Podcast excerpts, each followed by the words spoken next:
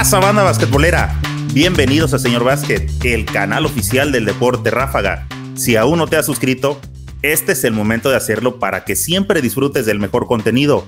Nuevamente estamos en otro episodio del podcast basquetbolero Tiempo Fuera, el podcast que nació con la idea de charlar de básquetbol en estos tiempos de pandemia. El día de hoy vamos a conversar con el Moy Andreas y Moisés Andreas. ¿Cómo estás, compadre? Bienvenido. Hola, hermano. Este, pues, muchísimas gracias por, invitarme aquí a tu, a tu podcast. Este, encantado de estar acá con, con la banda basquetbolera platicando un poco. Muy, pues no sé si todos lo ubiquen. Yo lo conocí, la verdad, este año. Este año fue que le puse atención cuando empezó a hacer ruido en, en la Liga Nacional, pero desconozco en realidad, o sea, sé que es del Estado de México y me encontré con que vienes jugando desde categorías inferiores, ¿verdad, Moy? Claro, sí, empecé, soy originario de Texcoco, pero la verdad no, o sea, no compiten a, un buen nivel acá, de que los distritales, en los torneos de Nájera y así. Entonces, desde pequeño me llevaban al Distrito Federal, que ahora es Ciudad de México, para empezar a, competir. De hecho, yo empecé en Costeños, no sé si, si ubiques. No, no, no. Ahí, eh, eh, empecé ahí en Costeños, que es un club acá medio famosillo en, en Ciudad de México, y de ahí me pasé a San Andrés con, con el coach Javier Rex, y con él fue cuando empecé a pues a competir en estos torneos nacionales, este, muchas olimpiadas, varios torneos de, del Nájera. Gracias a, a, que quedamos campeones en nuestra primera olimpiada en el 2015 en Monterrey, fue que me llamaban a la, a la selección nacional, pero era, era sub-15 y yo era todavía un año, más, un año menor. Me tocó con la camada de Diego Willis, Antonio Álvarez, este, Landín, este, no sé si, si los ubiques. Este, yo iba siendo un año menor todavía, me tocó jugar un centro básquet con ellos y, y un premundial. Después de ahí ya me tocó jugar con, con mi categoría, que fue un cocaba y un centro básquet y pues ahora hasta este año que, que, regresé a la selección, pero ya, ya con la mayor. Sé que vienes de familia basquetbolera, ¿verdad? Sí, sí, mis, mis dos hermanos, mi papá, que, que, en paz descanse, nos inculcó muchísimo el básquet desde pequeños. Este, yo nunca lo vi jugar, pero siempre fue muy, muy apasionado con, con todos nosotros, desde los pequeños detalles de, de cómo tirar. Eh, me acuerdo que tenía demasiadas cosas, o sea, me acuerdo de unas como palmas que tenía, para que no, o sea, para que cuando tiramos no, no el, el, balón no, tocara tus yemas, los lentes, o sea, demasiadas cosas que, que tenía que obviamente lo, lo practicábamos entre los tres, desde muy pequeños nos, nos enseñó los fundamentos, a cómo pasar, este, el pase picado, el pase de pecho, este, cómo poner una pantalla, movimientos de poste, obviamente muchísimo tiro, o sea, no solo ser un jugador este, con una cualidad, sino saber todo. Oye, qué interesante, tu pero no era entrenador, o sea, solamente era jugador y tenía gusto. No, no, sí, sí, era entrenador. Este, empezó con categorías de femeniles, que fue cuando conoció a mi mamá. Pero cuando nació mi hermano mayor, pues obviamente él lo empezó a escuchar, este, le empezó a hacer de que el equipo y así. De hecho, con el mayor y con el mediano fueron a varias olimpiadas y así. A mí nunca me tocó porque pues él lo dirigía y obviamente no podía dirigir a dos, a dos equipos a la vez pero siempre me la vivía ahí con, con él en los partidos, en los, en los nacionales y así. Pero sí, él, él, él, fue coach, fue entrenador. Ustedes son tres hermanos. Claro, somos tres. El mayor. Este, ¿cuánto, ¿Cuánto se llevan entre uno y otro? El mayor, que es Luis, creo que tiene 23, 22. Y Jos no, perdón, perdón. Luis, Luis tiene 23, Josué. No, ya está, ya. No, no, Luis tiene 24, Josué 22 y yo 20. Nos llevamos dos y dos. Ah, o sea, sí, sí, ya se armaban como para salir a echar la reta juntos, ¿no? Sí, sí, muchísimo. O sea, hace tres años, hace cuatro años jugábamos acá en la liga de que organizaba mi papá y los últimos dos años nos tocó jugar los tres en el mismo equipo para él. Ya te imaginas lo difícil que, estuvo entre nosotros tres. Es, ese ya estaba hasta buena para una Merce, tres hermanos, un refuerzo y un camarada y vámonos a los billetes. Claro, y, últimamente siempre, o sea, me llega de que mensajes así de que, hey, vente con tus hermanos, te ponemos otros dos compas y ya que se arme y así. Y ya, ya está la, y a cuidarse de los faules nomás, ¿no? Para no, este... claro, pero la verdad no somos, o sea, no somos de Merces, o sea, nos han llegado muchísimas invitaciones, pero mi mamá siempre dice que no, ¿cómo vas a ir? Tienes que cuidarte y así. ¿Tu papá entonces, él fue profesor de educación física o algo similar? De, tuvo una maestría en educación física, pero yo me acuerdo muchísimo que, o sea, siempre estaba actualizado, siempre iba a los cursos que, que hacían, me acuerdo que varias veces me tocó acompañarlo de que, o sea, hoy en día no me acuerdo del, del, nombre de los entrenadores, pero eran entrenadores argentinos, este, cubanos, me acuerdo de un cubano que venía acá y nos llevaba de que a sus pláticas así, o sea, como que siempre estaba de que actualizándose, o sea, siempre estaba tomando notas, siempre estaba estudiando, investigando y así. De que tú te acuerdes, eh, tu papá empezó como, a ver, muy vente, este, te voy a enseñar esto, o, o, era la clásica de que tú ibas a los partidos y entre los tiempos fueras y el medio tiempo, agarrabas tu valor y empezabas a aventar tus tiritos. Es que, o sea, en mi, en mi caso, yo siento que fue más fácil porque ya tenía dos hermanos mayores que pues ya habían vivido un proceso, entonces a mí no me tocó, o sea, obviamente me tocó aprender, pero no me tocó desde cero. O sea, me tocó como se podría decir, siguiendo los pasos de Josué y de Luis. De hecho, cuando ellos tenían, no sé, 12, 10 años y yo tenía entre 6 años, tenían su equipo. Y me acuerdo que íbamos a jugar a la Oceanía y así. Y a mí me metían, o sea, con ese equipo siendo, o sea, de que cuatro años menor. Y me acuerdo que me decía, o sea, quédate media cancha, o sea, que sientan los cuatro. Y cuando agarramos el balón, o sea, corres hacia, hacia, o sea, hacia, la canasta, para, para hacer colada. Pues eras cazagol. exacto, me ponía de, de cazacanasta. Ya cuando fui creciendo, obviamente, pues ya obvio, obvio, eso cambió, ya empecé a jugar con chavos de mi categoría, así.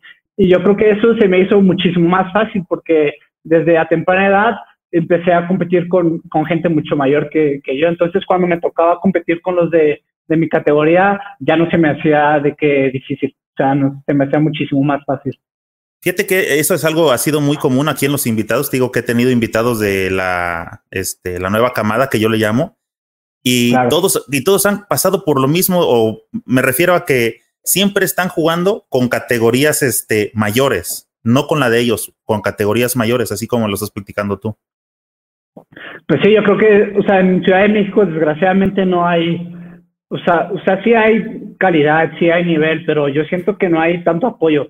O sea, a, mi, a mis tiempos siempre era de que jugabas los torneos aquí del, del distrito y siempre, o sea, solo había dos juegos, dos equipos buenos, que en mi caso era San Andrés, era que era donde, yo estaba, y Dragones. Entonces jugabas contra demás equipos y les ganabas por 40, 60, o sea, metías palizas para llegar a la final y solo tener un partido bueno. Entonces, como que eso yo siento que le falla aquí a, a Ciudad de México, que no hay tanta competencia en sí. O sea, yo creo que, bueno, hoy en día ya hay más, ya hay más este, clubs, o sea, está lo del Mamba, están las fuerzas básicas de capitanes, pero antes no había tanta competición. Fíjate que eso lo platicaba el otro día que eh, tuve por acá a tu coach, a Ramón, claro. y este, le decía, ¿no se te hace increíble que una ciudad cosmopolita como México, con, con las zonas este, conurbadas, con 20 millones, no haya un equipo de básquetbol. Es increíble eso, ¿no, Moy? Siendo que precisamente la Ciudad de México es, es raza bien basquetbolera y sé que las ligas son buenas. ¿Sabes qué, qué, siento que es el problema que a mí me tocó muchísimo? Es que no hay gimnasios, o sea, no hay donde la, o sea, no hay donde tú puedas ir a, a entrenar. En mi caso me tocaba o sea, me acuerdo muy bien que el lunes y lunes, martes y miércoles me tocaba ir al Deportivo Oceanía, que son unas canchas, literal, canchas al sol. Las del barrio, ajá, de cemento. ajá, exacto, del cemento y, y, y, nuestro coach Red le ponía las, las, este, las redes a las canastas y llegabas al día siguiente y ya no estaban. Y, miércoles, jueves y viernes era cuando te tocaba la, la duela en, en el gimnasio Moctezuma. Entonces, como que siempre tenías que andarte peleando por, por los horarios y así, porque como era el gimnasio, todos los clubes entrenaban ahí, o sea, todos los clubes del municipio entrenaban ahí. Entonces tú entrenabas a un equipo de 40 niños solo una hora, dos días a la semana. Entonces como que no puedes hacer tanto, ¿sabes? Y luego en el Oceanía siempre nos llovía, o sea, siempre nos llovía y me acuerdo que nos llevaba de que a las gradas, hacer de que abdominales, este, a subir las escaleras y así, pero pues no era, no hay como ese apoyo que, que necesitas. O sea, como tú lo dices, hay demasiada gente aquí y yo siento que hay muchísima gente que, que le gusta el básquet y es súper apasionada, pero no tenemos las, las facilidades para, para practicarlo. Digo, y eso se me hace increíble porque yo sé que hay unidades deportivas demasiado grandes en la Ciudad de México y pues claro. por, por, ese tipo de canchas, no, ahora sí que no paramos, pero sino que Qué, qué, triste que no haya como los gimnasios, algo así. Sé que de, los debe de haber, pues, pero también este, estarse moviendo hasta otro extremo de la ciudad. Sí está más, este, más dificilón. Y luego en esas canchas de cemento, mi muy, donde vas quemando tus tenis, tres, tres frenadas y ya te gastaste este, parte de la suela, ¿no? eso fue muchísima mi infancia. Me acuerdo que me guardaba mis, o sea, los buenos, me, no, me toca cancha y me llevo esto, y así. De hecho, vas hasta sin ganas, de que, ay, hoy toca Lucianía y hoy toca ahí, y, entrenabas de que en la tarde, porque pues en la, o sea, de un horario a otro horario ibas a escuela y pon tú que entrenabas de 5 a 7 y a las 6 ya, o sea, ya no se veía nada. O sea, muchísimas veces me acuerdo que, que las mamás del equipo volteaban las camionetas y prendían las luces, aunque sea para hacer ejercicios de bote, así, o sea, era toda una variedad. Oye, ¿qué, película, ¿qué película fue esa, compadre? Ya sé, ah, no sé, no sé cuál, cuál fue. Este, no digo porque, o sea, es increíble, sigue sonando increíble que este, estando en la Ciudad de México, tengas que pasar como todas esas aventuras que me estás contando, ¿no? Si la platicas, alguien diría, ah, ¿en serio?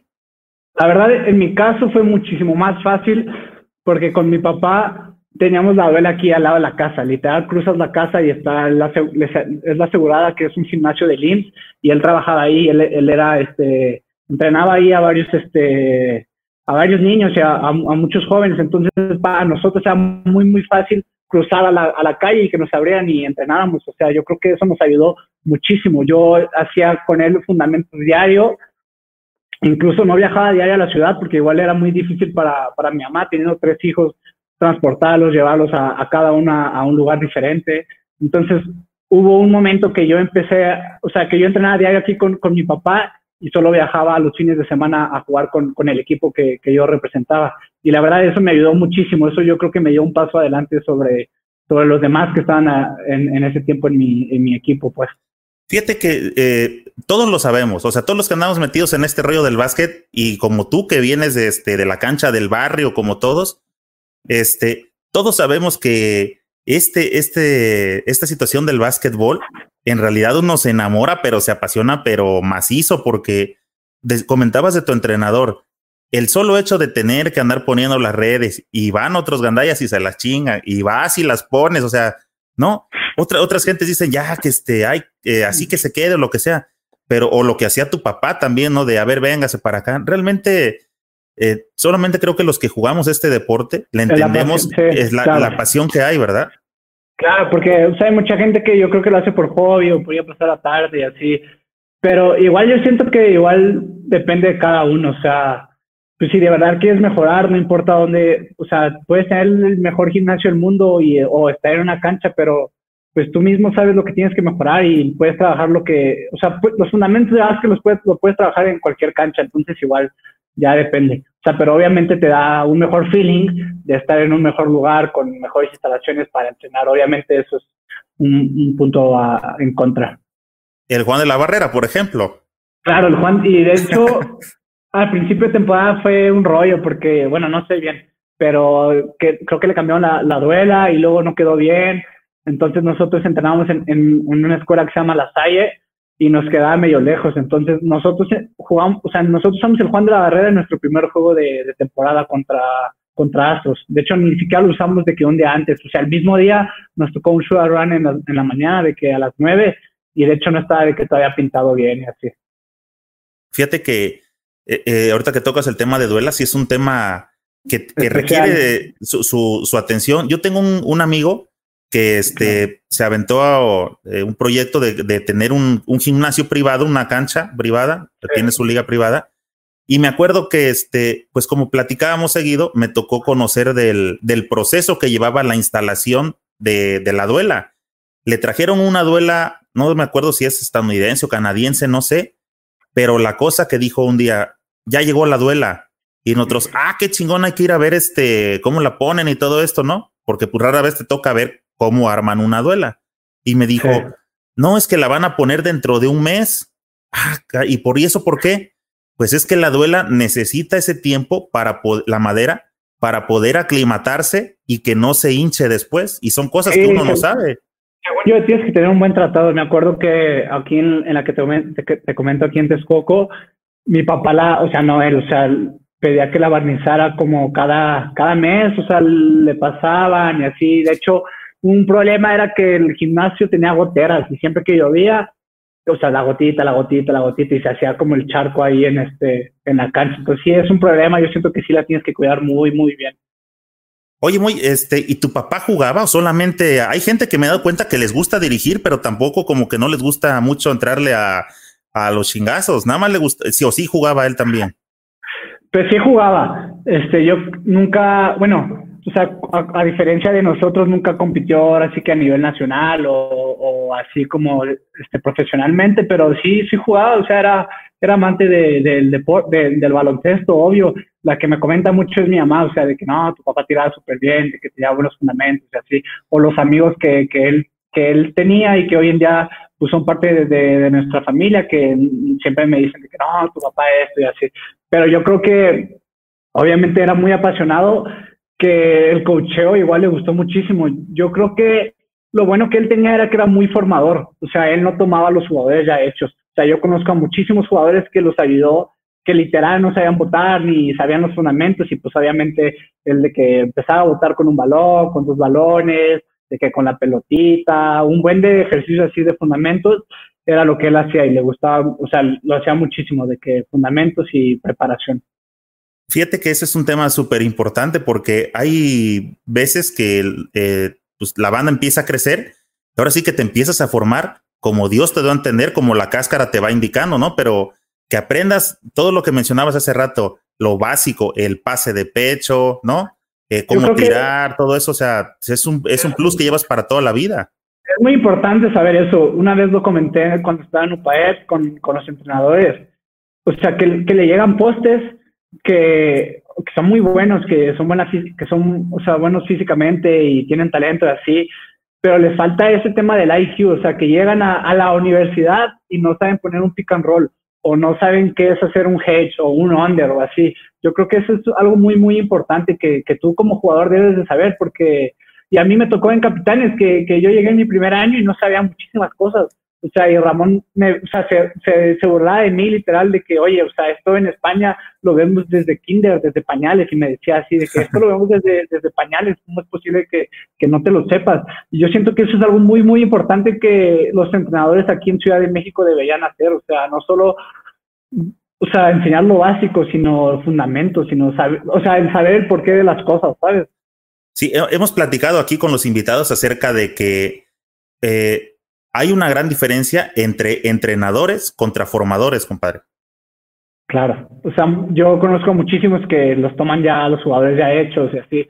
Y igual es una friega, o sea, yo siento que tienes que tener muchísima paciencia, paciencia para ir uno por uno para enseñar las cosas, porque como jugador cada uno es diferente, como jugador cada uno tiene un carácter diferente, a unos les puedes gritar mucho y a unos les tienes que exigir pues a lo mejor con otras palabras tienes que buscar la manera de, de, llegarles para motivarlos y así. Yo creo que sí es una, una frega ser un, formador. Oye, muy, me decías que eres de Texcoco, ¿verdad? Sí, soy de, Texcoco. ¿Sabes por qué te digo eso? Mira, porque aquí está Carlita Martínez y dice saludos al pochito de Moy. Claro, Carlita, mi amiga de uh, desde hace un buen. Me tocó una concentración en hace como seis años, creo teníamos 14, éramos unos mocosos todavía ahí en el Senaz con Carlita, Sofía, y desde ahí somos amigos. Oye, entonces empezaste con tu papá y en qué momento te acuerdas que fue ya tu primer partido en una liga, ya con tu árbitro y todo el rollo? ¿Cuántos años traías? Pues, yo creo, es que te digo que empecé muy pequeño, o sea, me acuerdo que era la regla esa de que si ibas, o sea, si ibas ganando por tantos puntos, ya no, o sea, o sea, si yo el equipo ya iba 21-0, ya no se ponían más puntos. O sea, no me acuerdo qué, qué, categoría era esa. O sea, que era todavía formativa. Yo creo que desde los seis empecé a jugar. O sea, como te comento que me metió desde muy pequeño con, con mis hermanos tal, a quedarme en media cancha, esperar el balón para ir a anotar. De hecho, hay una anécdota así chistosísima que, que siempre la, la contamos, que una vez en una final hacía el partido súper intenso. Yo, o sea, yo me acuerdo que tenía como siete años y yo estaba en media cancha, pero me aburrí porque no llegaba el balón. Entonces me, me senté y como eran canchas de, de, cemento, literal, me senté a jugar con piedritas allí en, la cancha. Entonces recuperan el balón y me lo avientan y yo ahí sentado jugando, en, o sea, con, con, las piedritas, o sea, ahí medio, medio inocente. ¿Aplicaste la que no sé si has eh, escuchado también de esa anécdota, una anécdota en el fútbol, Esa se le aplicó un portero del Guadalajara a los del Atlas para como para burlarse, que creo que fue el portero se llamaba el Tubo Gómez y lo que hizo fue que para demostrar como que los del Atlas, o sea, no servían, pues no le iban a llegar nunca. No traían. Sacó, sacó una, existe esa foto, búscala en internet. Este, sacó una, un cuento de esas revistitas que había antes y se sentó y se recargó en el poste de la portería y se puso a leer el cuento así como que pues aquí no pasa nada. algo así me, me, tocó, algo así parecido. Oye, entonces empiezas en esa categoría y, y, en ese equipo jugabas con tus hermanos. De hecho, el equipo se llama José, se llama José Mirlo porque acá mi, o sea, mi familia, mi, mi abuela, la, la madre de, de, mi mamá, tiene una escuela que se llama José Mirlo y muchos de los alumnos eran ahí de, de, de José Mirlo, empezando con, con, nosotros.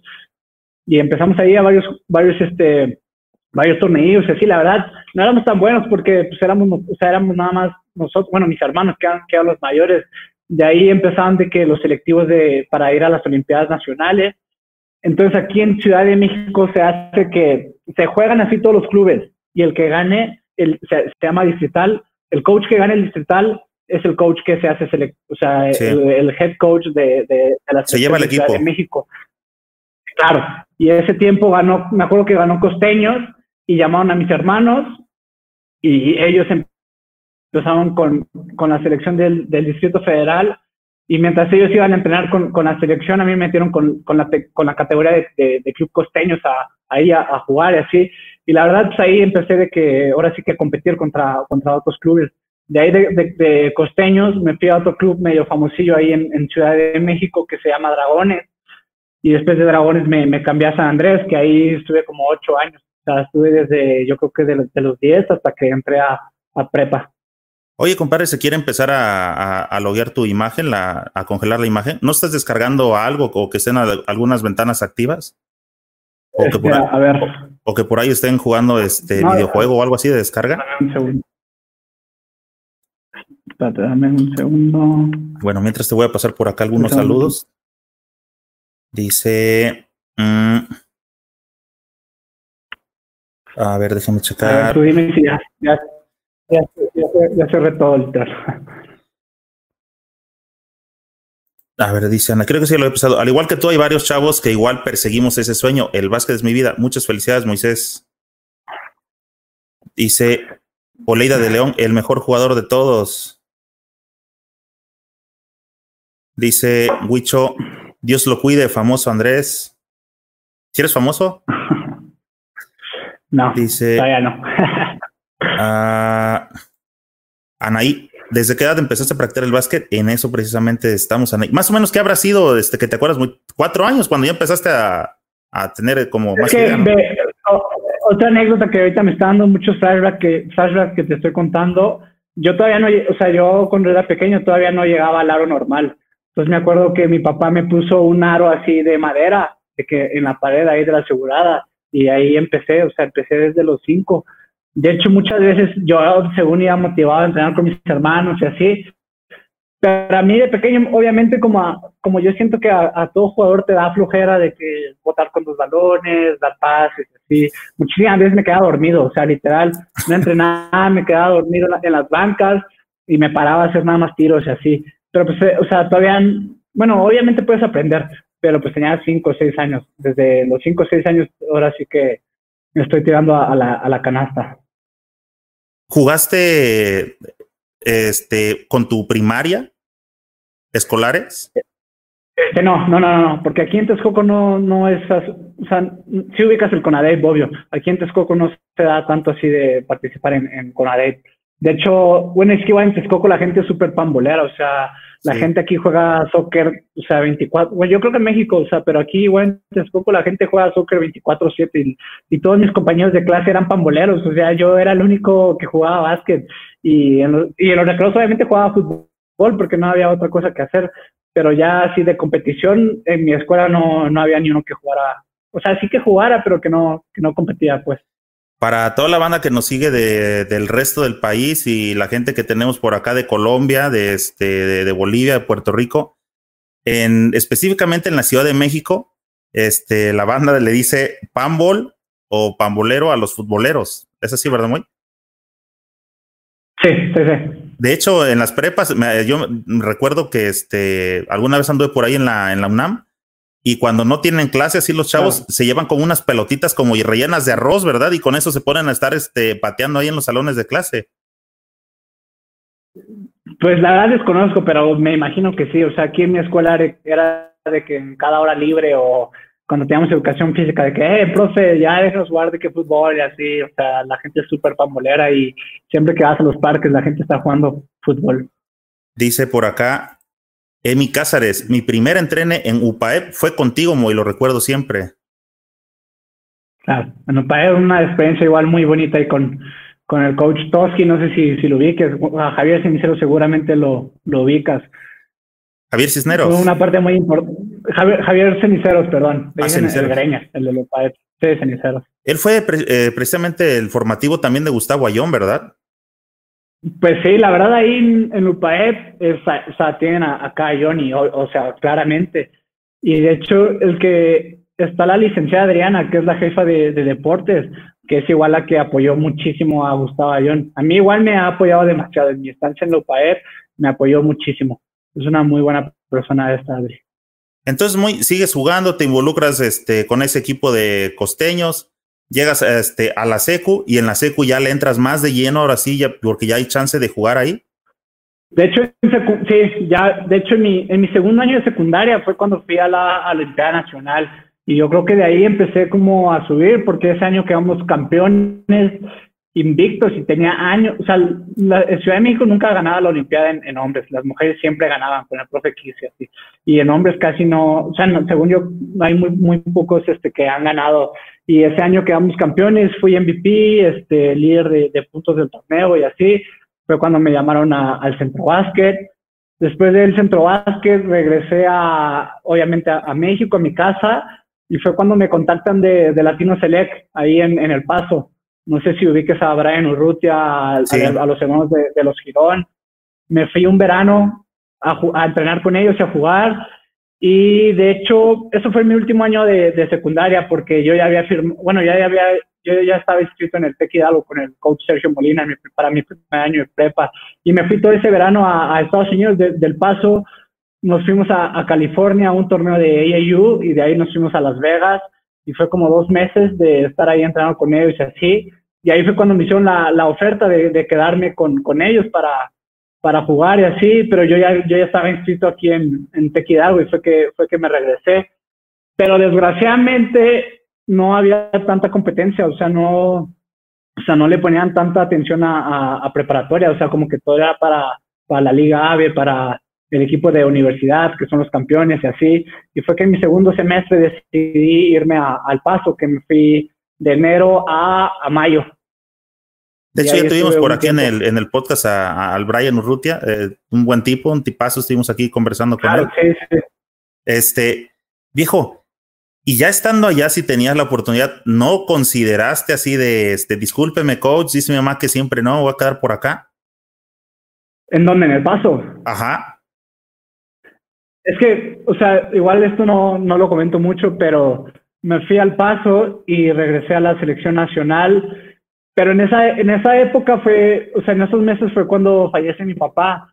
Entonces yo, o sea, yo en lo personal ya no quise, ya no quise regresarme a Estados Unidos porque apenas tenía 15, 16 años, entonces me dio como mucho miedo irme y bla, bla, bla, y todo ese tema. Entonces ya, o sea, literal me, me, me quedé aquí en, en México jugué ese torneo con, con, la selección que fue un cocaba y yo estaba así sin, sin estudiar, ahora sí que esperando a ver qué iba a hacer, teníamos varias opciones de esperarme un semestre sin hacer nada y regresar al TEC con, con mis materias.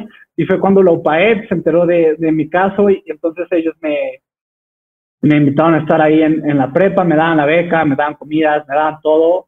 De hecho, yo no me quedé en el TEC Hidalgo porque el siguiente año nos tocaba el centro básquet y el centro básquet era en época de clases. Y el TEC me dijo de que no, no te podemos apoyar porque no hay materias en línea, porque o me dio sus, sus, este, sus explicaciones. Entonces yo iba a estar literalmente un año y medio sin, sin estudiar. Entonces fue que acepté irme a la UPAEP, la, la me apoyó muchísimo. De hecho, si yo me fui igual de que al centro básquet y me apoyaron con materias, me apoyaron con, con transporte, con, con, muchísimas cosas. Entonces yo fue que fue, fue que decidí quedarme en UPAEF y acabar la prepa ahí. ¿Acabaste la prepa y para la universidad, viejo? La universidad la hice en la UDLA, hice un año. Tenía varias opciones, la verdad tenía la opción de quedarme ahí en UPAEP y tenía la opción de irme a Tec Monterrey y, de irme al Tec Hidalgo, pero al final decidí por, por irme a, la al, ay, perdón, a, la UDLA. De hecho, en, verano varios equipos de, de AAU de Estados Unidos me, me invitaron a, a irme y la verdad no sé, como que, que nunca, o sea, como que nunca quise irme, ¿sabes? Como que mi, mi tiempo en la UPAEP fue o sea, fue tan bueno que sentí que estaba, o sea, estaba en una zona de confort, tenía de que, o sea, la escuela me, no, o sea, la escuela no me gustaba, me, gustaba estar en el equipo, me gustaba estar en Puebla, tenía muchos amigos ahí en Puebla, entonces yo decidí quedarme ahí en, en Puebla, entonces fue que, que nunca quise arriesgarme a, a probar algo nuevo, ¿sabes?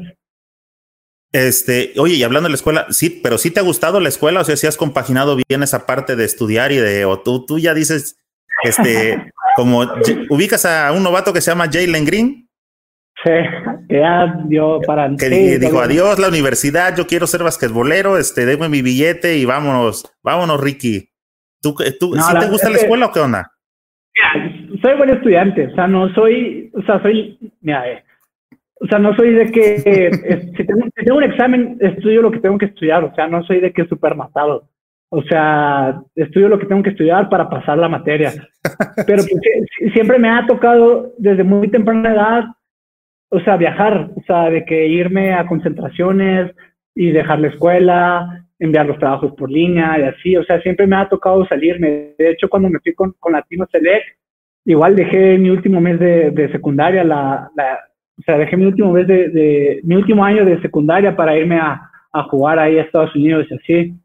La verdad, ahí una parte muy importante para mí ha sido mi mamá, o sea, que me ha ayudado 100% en, en todo, o sea, en todas las decisiones que he tomado, buenas o malas, me ha ayudado 100% en, en eso. Oye, por aquí dice Chicharo o Muñoz Cano, en las Olimpiadas Juveniles, la Ciudad de México tenía un tridente muy fuerte, Javier Rex, Herón Ríos y Moisés Andreasi. Claro, yo creo que éramos de, bueno, para, para ese tiempo de, de la categoría, yo creo que Javier es muy, muy bueno, Javier Rex. No sé si has escuchado de él, es, es muy bueno, chico de Javier González Rex. Aquí en Ciudad de México, al, a, o sea, cuando teníamos 13, 15 años, Javier ya medía 1,95, mientras tú ya, o sea, cuando tú apenas eras un, mocoso. Entonces, Javier a temprana edad siempre fue así, muy, muy dominante. Ahorita igual es muy, muy bueno, está en el Texem. Y Herón Ríos, él es de, es que no sé si, si los ubiques a, a los hermanos de, de Costeños, a es que igual se me, fue, se me fue el nombre, pero aquí en México son, son unos, unas personas muy emblemáticas para, para el baloncesto. Eh, ¿Qué edad tiene ahorita Javier Rex y cuánto está midiendo ahora? Pues yo creo Javi, Javi es de mi edad, es 2000, tiene, tiene 20 años, yo creo que igual mide unos 95, unos 90 y tantos. Es grande, o sea, de hecho la familia de, de Rex, o sea, el coach Javier Rex, igual jugó en la selección creo que 10, 15 años, acá en la Ola Roja igual estuvo muchísimo tiempo y, y es de familia grande, de familia, de familia fuerte. Oye, cuando tú te, cuando tú te fuiste a ese campamento a, al paso, este, ¿cuánto estabas midiendo y qué posición ibas jugando? Yo es que yo siempre he jugado de, de alero, de, de shooting guard. De dos. O sea, de dos. Y la verdad no me acuerdo, tenía 15 años, yo creo medía uno, unos setenta y tantos, uno, unos, yo creo que entre unos setenta, unos ochenta. ¿Ahorita en cuánto andas, viejo?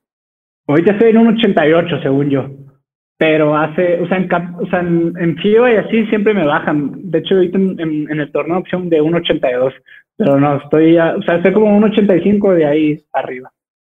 Dependiendo este, con qué me mida, ¿no? Vas a los de, a las básculas de la Cruz Roja y mides 1.93 en esas.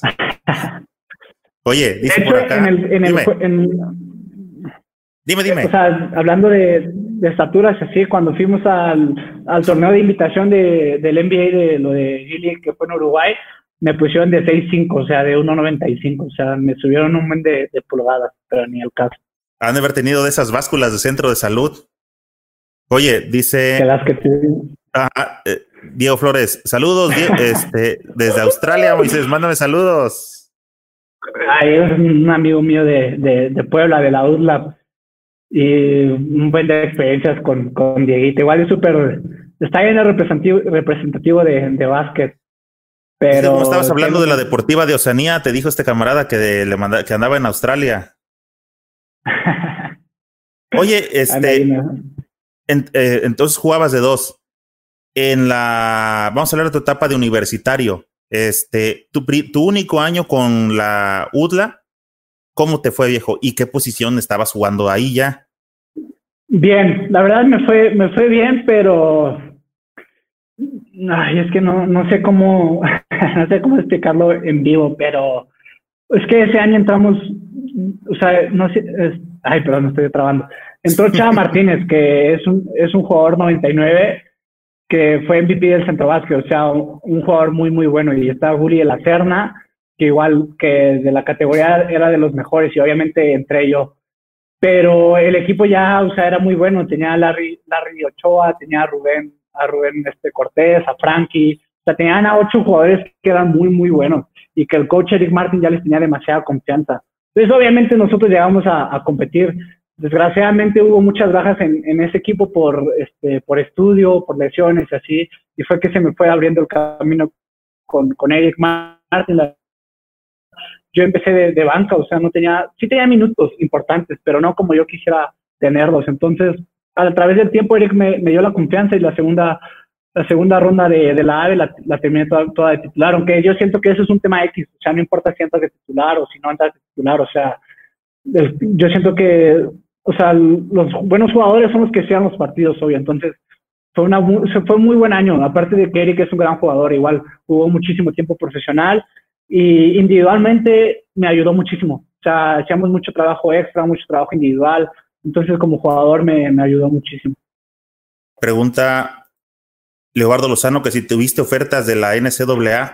¿Quién, quién te echó un grito, viejo? Nadie, no, nadie. ¿No tuviste nadie? ¿Ninguna oferta? Ah, no, perdón. Este, de Junior College tuve varias. Tuve donde está este, el hermano de Girón y unas en Colorado. De NCAA nunca tuve así una oferta porque tienes que hacer una buena, o sea, tienes que estar en un buen high school en, en, Estados Unidos y yo nunca tuve, o sea, nunca acabé mi high school en Estados Unidos, nunca tuve un buen GPA, entonces nunca tuve así una oferta en sí de, de NCAA, no, de Junior College tuve varias, tuve como cinco yo creo, porque de hecho en un centro básquet un representante de, de, la selección de Dominicana me quería llevar para, para Estados Unidos, me quería llevar a Nueva York, acabar mi high school ahí y buscar una buena, este, una buena universidad. De hecho, tres de sus jugadores que él lleva están en buenas universidades de, de Estados Unidos, que son División 1. Dice, eh, compa Chicharo, con buenas preguntas, ¿por qué decidiste irte a la UDLAP y no al TEC Hidalgo como tus dos hermanos? Esa es una historia igual chistosa yo creo que yo había hablado con Sergio Molina, que es el entrenador, y yo le había dicho, Sergio, me voy al Tec y algo así, literal, yo le o sea, porque yo tenía la opción de irme a Tec y algo a la UDLA o quedarme en UPAEP, y yo a los, se podría decir que los, no los, o sea, los tenía esperando a, los coaches para decirles mi, decisión. Yo la verdad decidí por irme al Tec y algo, o sea, yo de hecho hablé con mi mamá, hablé con mis hermanos, ver con, con mi familia, con mi gente, con la persona cercana, estoy en los comentarios. Pero este, con, con, con, mis amigos yo decidí ya que me iba al TEC Hidalgo. Y de hecho a mí ya solo me faltaba ir al TEC y firmar la, la, la beca y, y, quedarme. Pero sentía que ese era, o sea, sentía que, que lo que yo quería para mi futuro no iba a ser lo mejor, ¿sabes? O sea, el TEC Hidalgo es un equipo súper ganador y los, yo creo que Sergio es uno de los mejores coaches en México, aparte de que está con, con, con Erika son un equipo súper súper competitivo y que tienen buen, buenas estrategias, pero lo que yo buscaba, o sea, obviamente quería ganar, pero era lo de, o sea, para mí era lo de menos, yo quería seguir con, con mi crecimiento como deportista y eso es lo que me iba a dar la duda, eso es lo que me iba a dar Eric Martin, o sea, yo iba a ir con él, y íbamos a trabajar muchísimo individual, aparte de, obviamente que íbamos a querer ganar el campeonato, esa era mi meta, obvio, pero en sí, en, mi persona, lo que, lo que yo decía era que quería seguir mejorando como, jugador y las instalaciones de la UDLAB y las personas que están ahí eran, era lo que me, que me iba a ayudar para, para seguir adelante. Y la verdad, no me, no me arrepiento de, la decisión. O sea, si no, ahorita no estuviera, yo siento que no estuviera en Capitales si no me hubiera ido a la UDLAB. Yo siento que no hubiera brillado tanto ese año si, si no me hubiera ido a la UDLAB. sí, son de las cosas que a veces cuando llega uno a tomar las decisiones, pues son, a veces las toma uno para mal, ¿no? Pero a veces, este, las, ahora sí que los astros se alinean, como en este caso, y una serie de decisiones te vienen a, poner en este, en capitán. Ahorita ya vamos a entrar con ese, con ese este, tema, muy. Te quería preguntar, fíjate que acá he, platicado con la gente que está en universidad eh, en Estados Unidos o en, este, o en high school, y siempre les hago esta pregunta y me gustaría que, que la compartieras tú que estás en uno que estuviste en una universidad en México.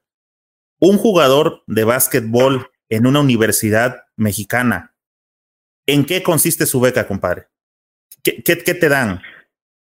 Es que mira, hay muchísimos tipos de beca. Yo me acuerdo que, que mi hermano hace años, ningún TEC te daba el 100% de beca. O sea, el máximo era, o sea, de los mejores tech, de los que competían de que más, te dan el 90, o sea, si eras un jugador de que top, te dan el 90 de beca y el 10% que sobraba, pues tú, tú, lo tenías que pagar. A mí en, en, este año, ya me, o sea, en, hace, hace dos años que me estaban reclutando, ya me tocó que muchos techs me ofrecían el 100%, o sea, que te dan el, el 90% y el 10% que sobra lo pagan, o sea, lo pagan de que Exatex o ellos se arreglan para, para pagarlo, pero en sí tú ya tienes una beca completa con comidas más, más alimentación. Lo bueno que tiene la USLAB es que solo da un tipo de beca, que es completa, alimentos y residencia. Ese es el único tipo de beca que, da la USLAB. Si te da la beca la USLAB, tienes el 100% de, de estudios, tus residencias y, tu comida. A menos que seas poblano. Si eres poblano, creo que no te dan la residencia ni las comidas, pero te dan, o sea, te dan la escuela. Y yo creo que muchísimas escuelas lo hacen, o sea, Low Paed, igual, bueno, ahí no sé muy bien, pero en mi caso me tocó de que el 100% escuela y comida, pero igual porque a otro tipo de jugadores les decían, te damos la escuela y tú decides si te damos la comida o el hospedaje, y decides el hospedaje y no tienes comida, pero varía, pero hoy en día las universidades dan becas muy, muy buenas. Oye, compadre, si quiere congelar otra vez tu imagen, ¿no hay nadie por ahí que ande descargando algo, o jugando algún videojuego en este en televisión o algo así? Bueno, mira, oye. No, solo estoy yo acá. A ver, para tener un eh, mensaje que, que, se desconecten del web. Por acá, este. Eh, este camarada de Diego te anda desmintiendo todas tus versiones, compadre. Dice Diego, se fue a la UDLA por un amor. es que cuando yo fui a la UDLA, mucha gente empezó a decir, nah, se fue por tal persona, se fue que por bla, bla, bla. nombres, compadre, nombres. De hecho, ahí en UPAE, ese año terminé mal yo, porque empezaron los rumores de que, ay, Moisés, Moisés se fue a la UDLA por, por tales amistades, por tal persona, y así. No, no, o sea, no, no, eso no influyó este, nunca en mi decisión. Oye, este viejo, cuando estabas en, en la tomando esta decisión de entre el TEC de Monterrey o la o la UDLA, ¿Ya había llegado capitanes a la LNBP o estaba en formación apenas o, qué onda? Sí. sí, yo ya, yo ya había ido a varios partidos de, capitanes. Este, no me y ya empezaba a rondar por tu mente el, este, este, voy a buscar estar cerca de aquí o... No, la verdad, la, verdad, yo ya conocí a Ramón porque él fue uno de los fundadores de, de la academia. Creo que ahora, no sé, la verdad, muy bien. Creo que ahora el que está en jefe es Quique Zúñiga, pero para ese tiempo estaba Ramón, estaba Alex, Alex Gómez de, de Aro, y yo conocí a Ramón porque me invitaron a, quedarme ahí a la academia, o sea, en vez de irme a Lupaet, a, quedarme ahí a la, academia. Y de hecho Ramón me ayudó para ese tiempo a irme a un campamento a Bahamas de, de la NBA. Eligen a, dos jugadores de cada país de América, a los top dos jugadores de, de cada país, y los juntan para hacer una concentración y así. Y, Ramón fue el que, Ramón y Adrián Álvarez, que es el, es el, el presidente, no el presidente, pero el que se encarga ahí de, la NBA aquí en México de, de, visorear y así, ellos dos fueron los que me, me llevaban a Bahamas y de ahí yo conocí a, a Ramón. Y de ahí pues tuvimos buena, buena amistad, este, a partidos de capitanes sí fui, no a muchos, pero yo me acuerdo que fui a tres. ¿Y en qué momento te surge la, bueno, terminamos con la, la UDLA? Estás en el primer año y este, ¿por qué la dejas? ¿Qué, qué, qué pasa ahí en esa, en esa situación y decides si este, o cómo te llega la invitación a Capitanes? O sea, es que yo, yo nunca quise dejar la UDLA. La gente, o sea, la, la, la gente piensa que, que yo dejé la UDLA porque, obviamente lo dejé por el básquet, pero honestamente yo, o sea, yo nunca estuve buscando la oportunidad de, de irme. O sea, yo, yo, o sea, fue una decisión muy, muy difícil. La verdad, la UDLA a mí me encanta, era un ambiente muy padre. O sea, era, era muy padre la, la universidad. Yo, yo, no, yo no quería dejar la UDLA, pero lo que me ofrecía Capitán es, sabía que si, que si no lo tomaba, me, o sea, me iba a arrepentir hoy en día. Imagínate, o sea, hoy en día siento que si me hubiera quedado en la USLA, hoy estaría pensando de, o sea, lo de la G-League, lo de, pues como capitán ha tenido la, la temporada. Entonces yo creo que fue una decisión muy, muy difícil. La verdad fue de meses, no fue de un día para el otro que, que decidí de que, me voy a ir a la USLA, me voy a Capitanes. La verdad, Ramón, bueno, el, Ramón y el staff de, Capitanes, este Ignacio Abascal, que es el presidente de Capitanes, me, me empezaron a buscar cuando acabó los ocho grandes. De hecho, fue Semana Santa. Eh, hubo una junta con, o sea, tuvimos una junta con, ellos, con, con, Ramón Díaz, el, entrenador, este Ignacio, que ya te lo comenté, y Alfonso, que era este, no me acuerdo bien su puesto, que fue cuando me hicieron la, la oferta ya en sí. Y de hecho ahí no firmé, o sea, de hecho ahí la tomé en cuenta y todavía regresé a mi casa, platiqué con mi mamá, platiqué con, con mis amigos, con muchas personas que, que quiero mucho y fue cuando tomé la decisión como, como dos meses después. Eh, para esto, eh, bueno, mira, te quiero comentar algo. Este, sé que te estás extrayendo y te está agarrando la risa porque te estás asustando los comentarios, viejo, y eso y te estás sacando de concentración. Este, mira, eh, no sé si checaste por ahí un, un, podcast que subió, un podcast, un video que subió este Enrique Garay. No sé si tuviste oportunidad de checarlo. Y en él. No lo chequé, pero yo sé de qué, yo sé qué hablas, porque mucha gente. Sí. Sí, ok, va, a ese tema. Este, y ahorita, pues, qué mejor que eh, en lugar de que la gente se dedique a estar especulando, como comentábamos en la previa, de que hay los medios tradicionales nunca hablan de básquet.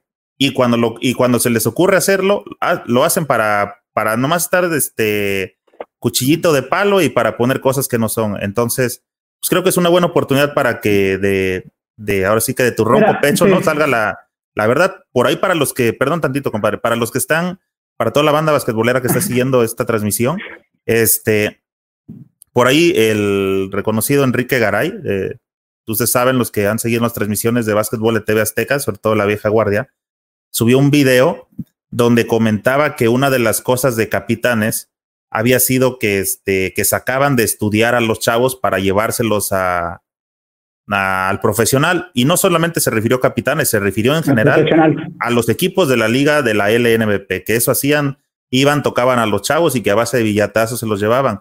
Dijo, y algo así, no recuerdo exactamente para que no lo quiero regar, pero sí mencionó y puso sobre la mesa el caso, eh, no te mencionó, pero hizo referencia clara a Timo y, pues ya lo comentas. Toda la, claro toda la gente, este, pues te lo comentó, ¿no? Entonces, ¿qué, pasó en realidad, compadre? ¿Sí fue así como se comentó o, cuál es la realidad? Mira, para empezar, mi mamá no me había dejado, o sea, mi familia no, no me había dejado, para empezar, o sea, dejar el básquet así para, o sea, dejar la escuela así por mamás, no me habían dejado. Y la verdad, pues, es algo propio, o sea, es algo que, que mucha gente pues no sabe, o sea, mucha gente no sabe lo que viene en el contrato, lo que tú platicas con los dueños, con los entrenadores, los planes que, son a un futuro.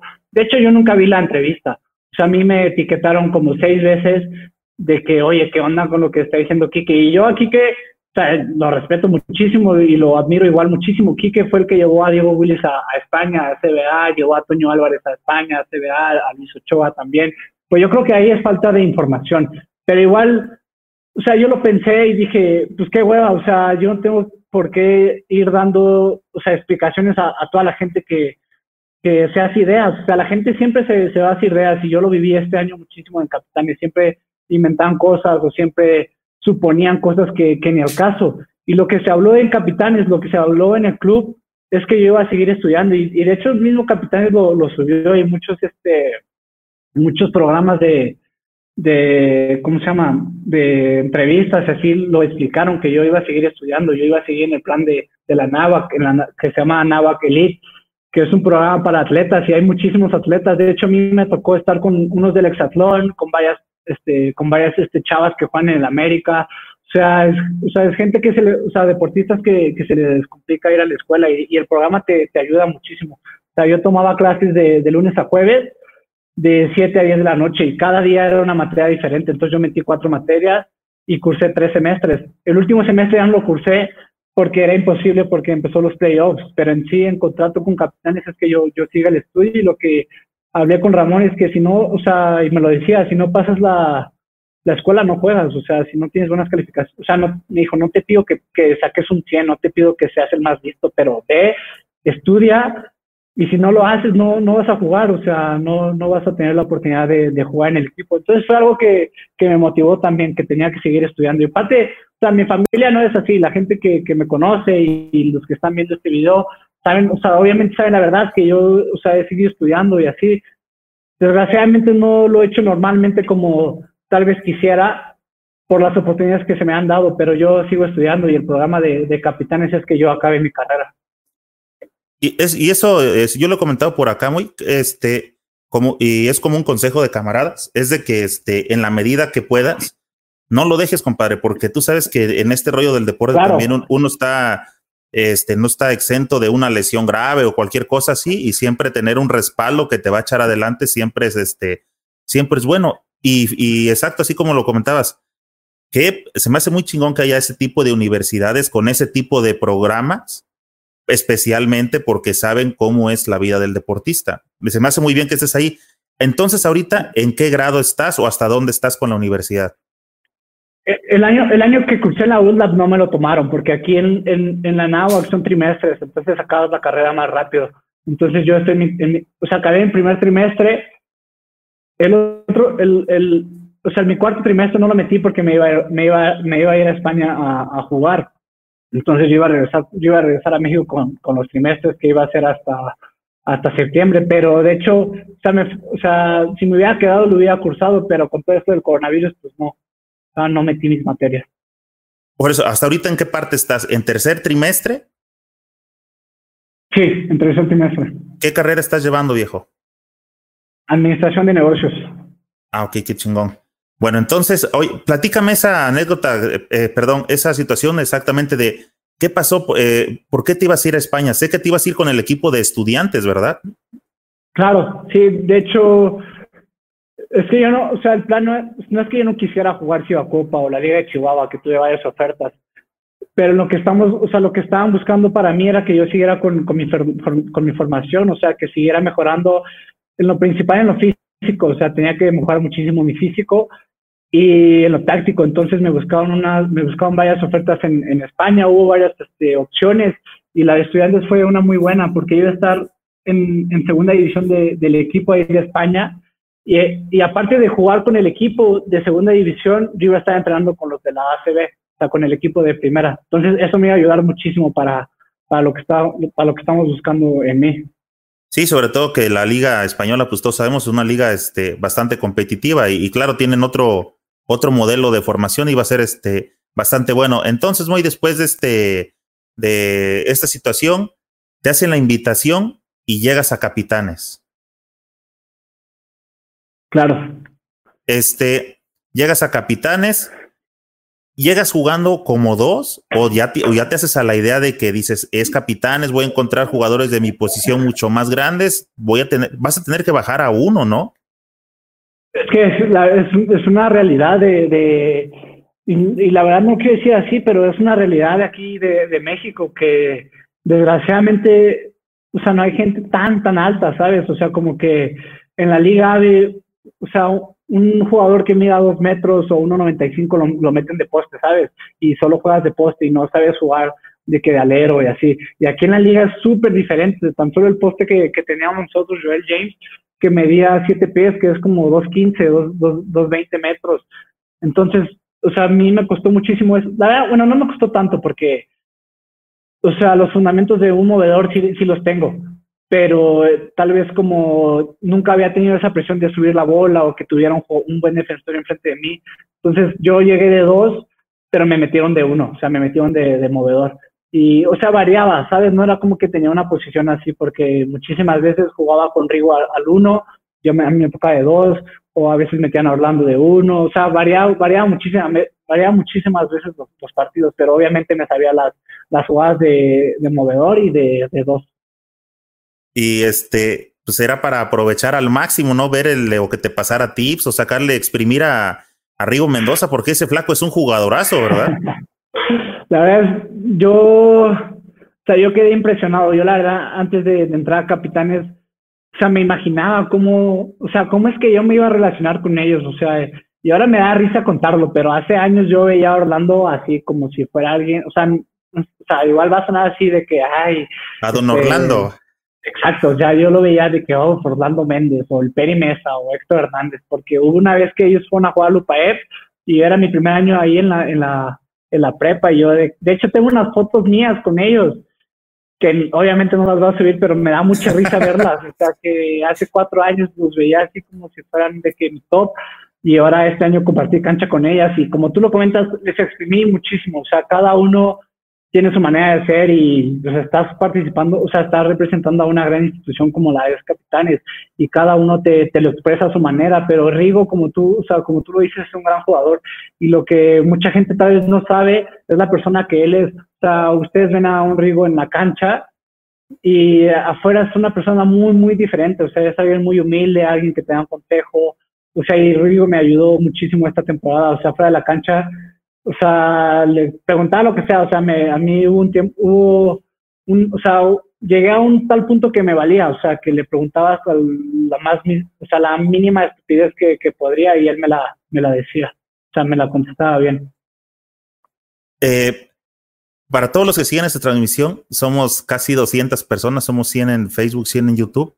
Este, estamos teniendo buen rating aquí con el buen Moy. Creo que es porque a todos les interesa acá, este, lo que va a ser Capitanes.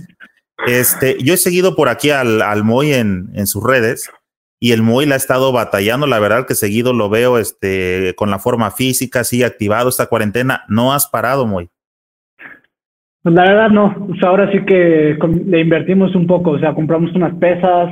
Este, en la escuela que ya te comenté que es mi familia está aquí cruzando la, la, la, calle y es grande, o sea, tiene un campo grande, tiene dos campos grandes de, de fútbol, de pasto y tiene una cancha de básquet de cemento. Entonces, la verdad no hemos parado tanto. De hecho, un gimnasio aquí de Texcoco, que se me olvidó el nombre, nos prestó muchísimo material, o sea, nos prestó unos bosu, unas pesas, unos discos, o sea, nos apoyó demasiado esta, esta cuarentena para seguir entrenando.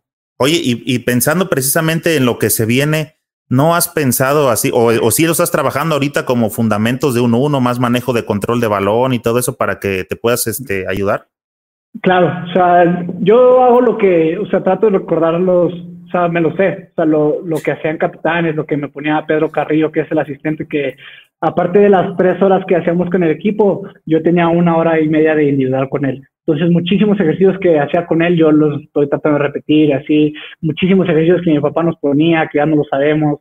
Entonces, o sea, no, ahora sí que o sea, no sé cómo decirte, en sí no, no trato de trabajar solo de uno, o sea, hacemos muchísimos ejercicios que, que nosotros sabemos, muchísimos ejercicios de tiro, últimamente hemos hecho de que muchos ejercicios de, de defensa, de que compramos esos paracaídas de, resistencia, las ligas, así, entonces le hemos estado metiendo un poquito.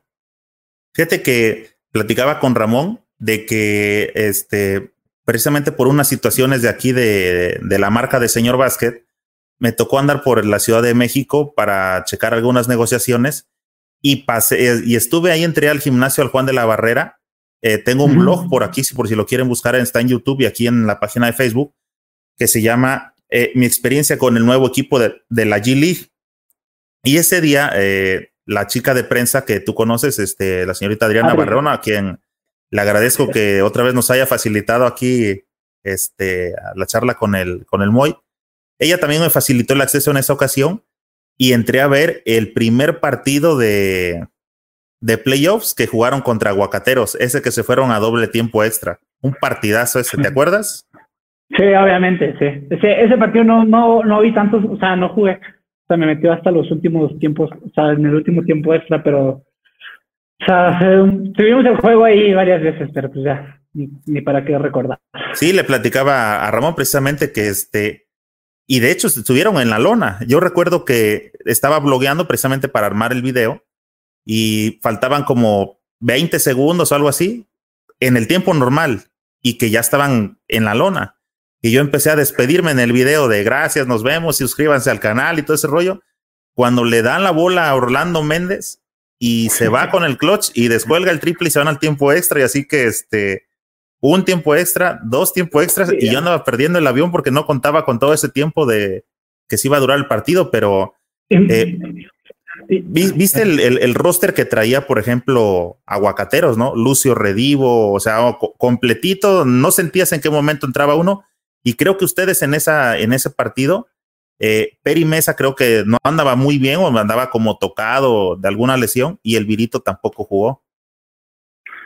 Es que fue, fue difícil. O sea, bueno, hablando ahorita que comentas de Orlando que, que resolvió el partido en los últimos segundos, no, no solo fue ese, o sea, yo me acuerdo, o sea, fueron muchísimos partidos que él tomó el balón y echó el clutch, él con Rigo y así.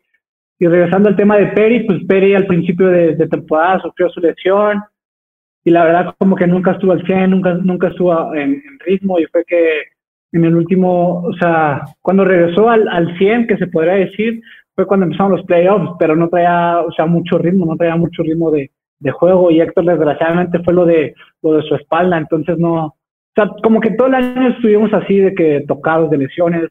De hecho, una, semana, una semana antes a, Daniel Girón se le había dislocado el hombre, el hombro, este Emanuel Andújar tenía problemas de la espalda, como que todos estaban ahí medio tocados. Entonces, o sea, no quiero no estoy diciendo que si con el equipo completo les hubiéramos ganado, obviamente no. O sea, pero yo creo que completo, si así, pues hubiera, o sea, hubiera sido diferente, ¿sabes? Pero ese primer partido sí, como que inclinó la balanza en la serie, ¿no? Sí, nos pegó, la verdad. Yo creo que nosotros teníamos, o sea, nuestro, lo que había platicado Ramón era ganar los dos en casa e ir a Aguacateros a rascar uno o dos para que así se fuera la serie 3, 3 a 2 o 3 a 1 y regresar a casa a cerrar fuerte. Ese, era el plan, de, plan que, que, queríamos.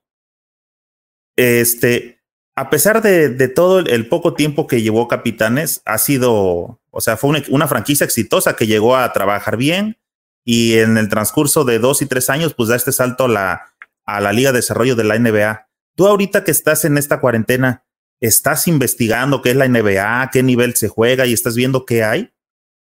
Pues obviamente la NBA lo, sigo mucho, o sea, lo sigo desde pequeño, a la G pues ya los, ya, o sea, ya jugamos contra el equipo en el Ah, en Uruguay, ¿verdad? en Uruguay nos tocó el, el fue un All-Star de la G League y obviamente el básquet pues, es mucho más rápido, los jugadores son muy físicos y así. O sea, obviamente ya, y en la, o sea, en la liga hay varios jugadores que, que están a ese nivel, pero, o sea, bueno, sí, igual no, no, no me toca ese tema decirlo, pero hay muchísimos jugadores que juegan en varios equipos que están a nivel de, de G League. Este, ¿por ¿cómo les fue en ese partido? ¿Por cuánto perdieron con G League? Bien, íbamos bien, la verdad íbamos ganando todo el juego. Al final nos, ese partido fue cuando se lesionó Peri en el último cuarto, creo que quedando como tres minutos. Pero la verdad al final se nos despegaron como por seis, ocho puntos. Pero todo el partido estuvimos ahí, o sea, todo el partido estuvo muy parejo.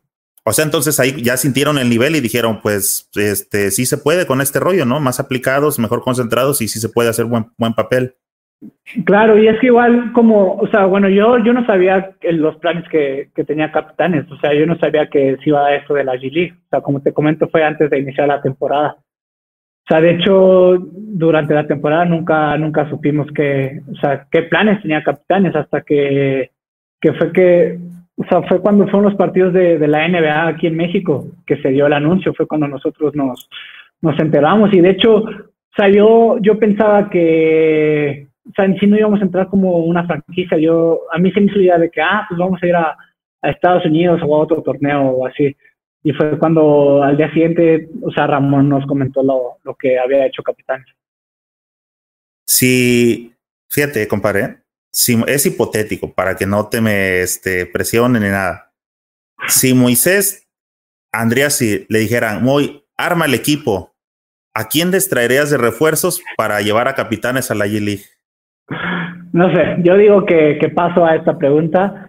Igual me, me, lo han hecho muchísimo en, ahorita en, cuarentena, o sea, y de hecho, o sea, yo como jugador no sé, o sea, yo no sé si voy a jugar en la G-League, yo no sé si voy a jugar en la Liga Nacional.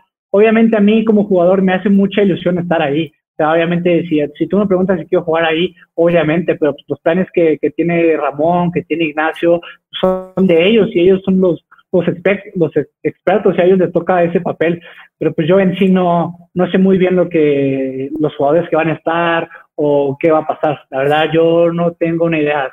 Y mucha gente me lo ha estado preguntando de que, hey, vas a estar ahí, o oye, ¿a quién te van a traer? Y así, yo la verdad, no, no tengo idea. Oye, compadre, sí, pero no te pregunté de quién sabes que va a llegar. Yo te dije, si tú fueras así como no, pues a mí me gustaría que viniera fulano. Por ejemplo, ahí te voy yo. Yo le platiqué con Ramón y es algo que yo he platicado aquí en las transmisiones que hago, de que yo creo que si Capitanes trabaja bien su marketing, si hace una buena chamba de marketing, Capitanes no solamente va a ser el equipo de la Ciudad de México, va a ser el equipo de todo el país y si este recluta, eh, ficha jugadores representativos de otros países de Sudamérica, va a ser el equipo de todo, de todos los latinos, compadre, de, todos los este, que hablamos español, Venezuela, Puerto Rico, Dominicana, Panamá, porque va a pasar lo que nosotros hacíamos cuando, por ejemplo, veíamos a, no sé, a Nájera en un equipo, todos, o sea, toda la atención la teníamos hacia ese equipo. Entonces, es, como una forma que va a tener de expansión capitanes. Ahora, eh, de los pues, de lo poco que yo conozco o que he visto en Mundial FIBA, eh, perdón, en los eventos FIBA y todo esto, este, pues, el Rigo se me hace un jugadorazo pero creo que en, estatura y eso, algunos argentinos estaría, eh, pienso que les interesaría la posibilidad de, este, de venirse para acá. He visto a un puertorriqueño, no recuerdo su nombre, que se llama Clavel. ¿Lo has checado? Sí, eh, uno alto, medio pelón. Ah, es, que, es, que, hay dos Clavel. Sí, me, sí los ubico muy bien. Bueno, no, no sabía que había dos, pero por ejemplo, ¿en la selección hay dos? Eh, de Puerto Rico yo ubico a dos clavel, pero sí sé de quién me hablas. Uno muy alto, pelón. Sí, atlético, exacto. Por ejemplo, eh, eh, este, ese camarada, he visto un par de, de buenos dominicanos también.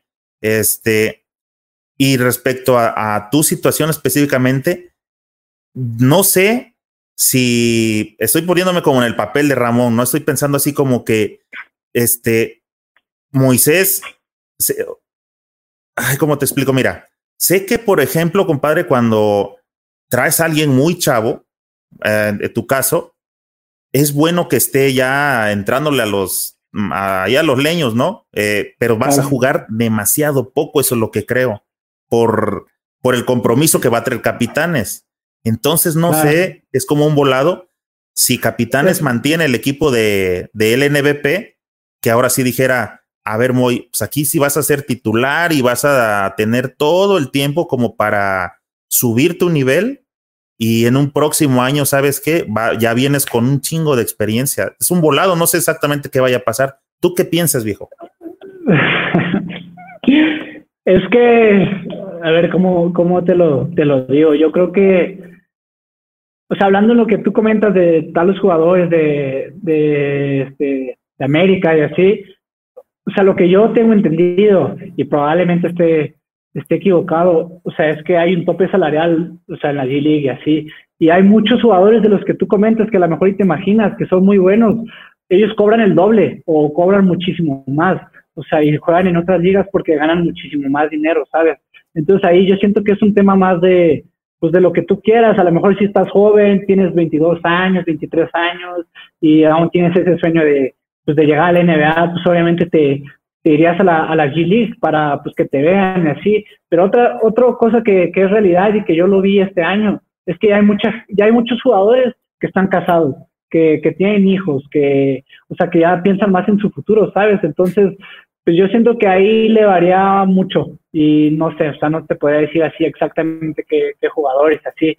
Y en mi caso, pues igual varía mucho, o sea, porque yo y voy a ser honesto, o sea, mi primer año que llegué a Capitanes, o sea, yo, era de la idea de que iba a estar ahí en la banca, que iba a estar, o sea, que iba a tener pocos minutos, que a lo mejor no iba a tener minutos tan importantes como lo tuve a lo largo del año.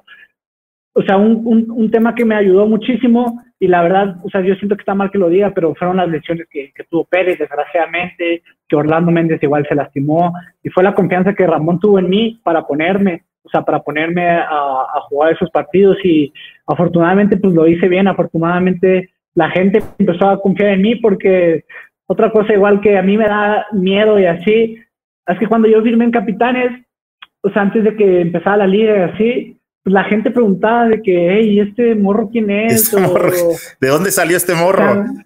me acuerdo mucho que la gente ponía, hey, queremos al cubanazo, queremos a, a Gabriel Girón, queremos a, a, no sé quién, o sea, mucho, a mucha gente y, me, y cuando me suena a las redes, o sea, la gente empezó a decir de que, hey, ¿este morro qué? O sea, este, ¿dónde lo sacaron? Y así, o sea, los únicos buenos comentarios era de, de la gente que, que, me conocía y así.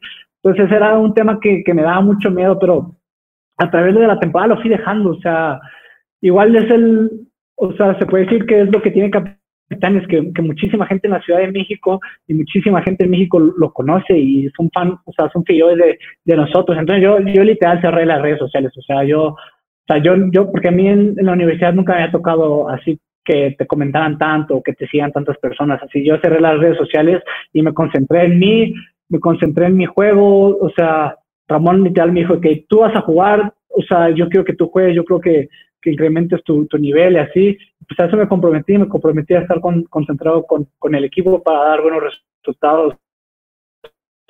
Entonces, pues no, no te puedo decir, la verdad, en mi caso, si me dicen que voy a estar en la G-League y voy a jugar cero minutos, pues me quedo, o sea, porque sé que voy a estar con jugadores que, o sea, que tiene una experiencia increíble, que vas a jugar contra otros jugadores de, de, otro nivel y pues tú como jugador vas a ir, o sea, como que ganando esas partes de hacia tu persona, hacia tu jugador. Entonces como jugador te vas formando con, con pequeñas piezas.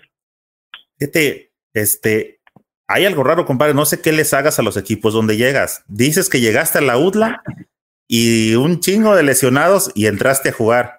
Llegas a Capitanes y la misma de lesionados y otra vez, aunque se cuiden los de G-League,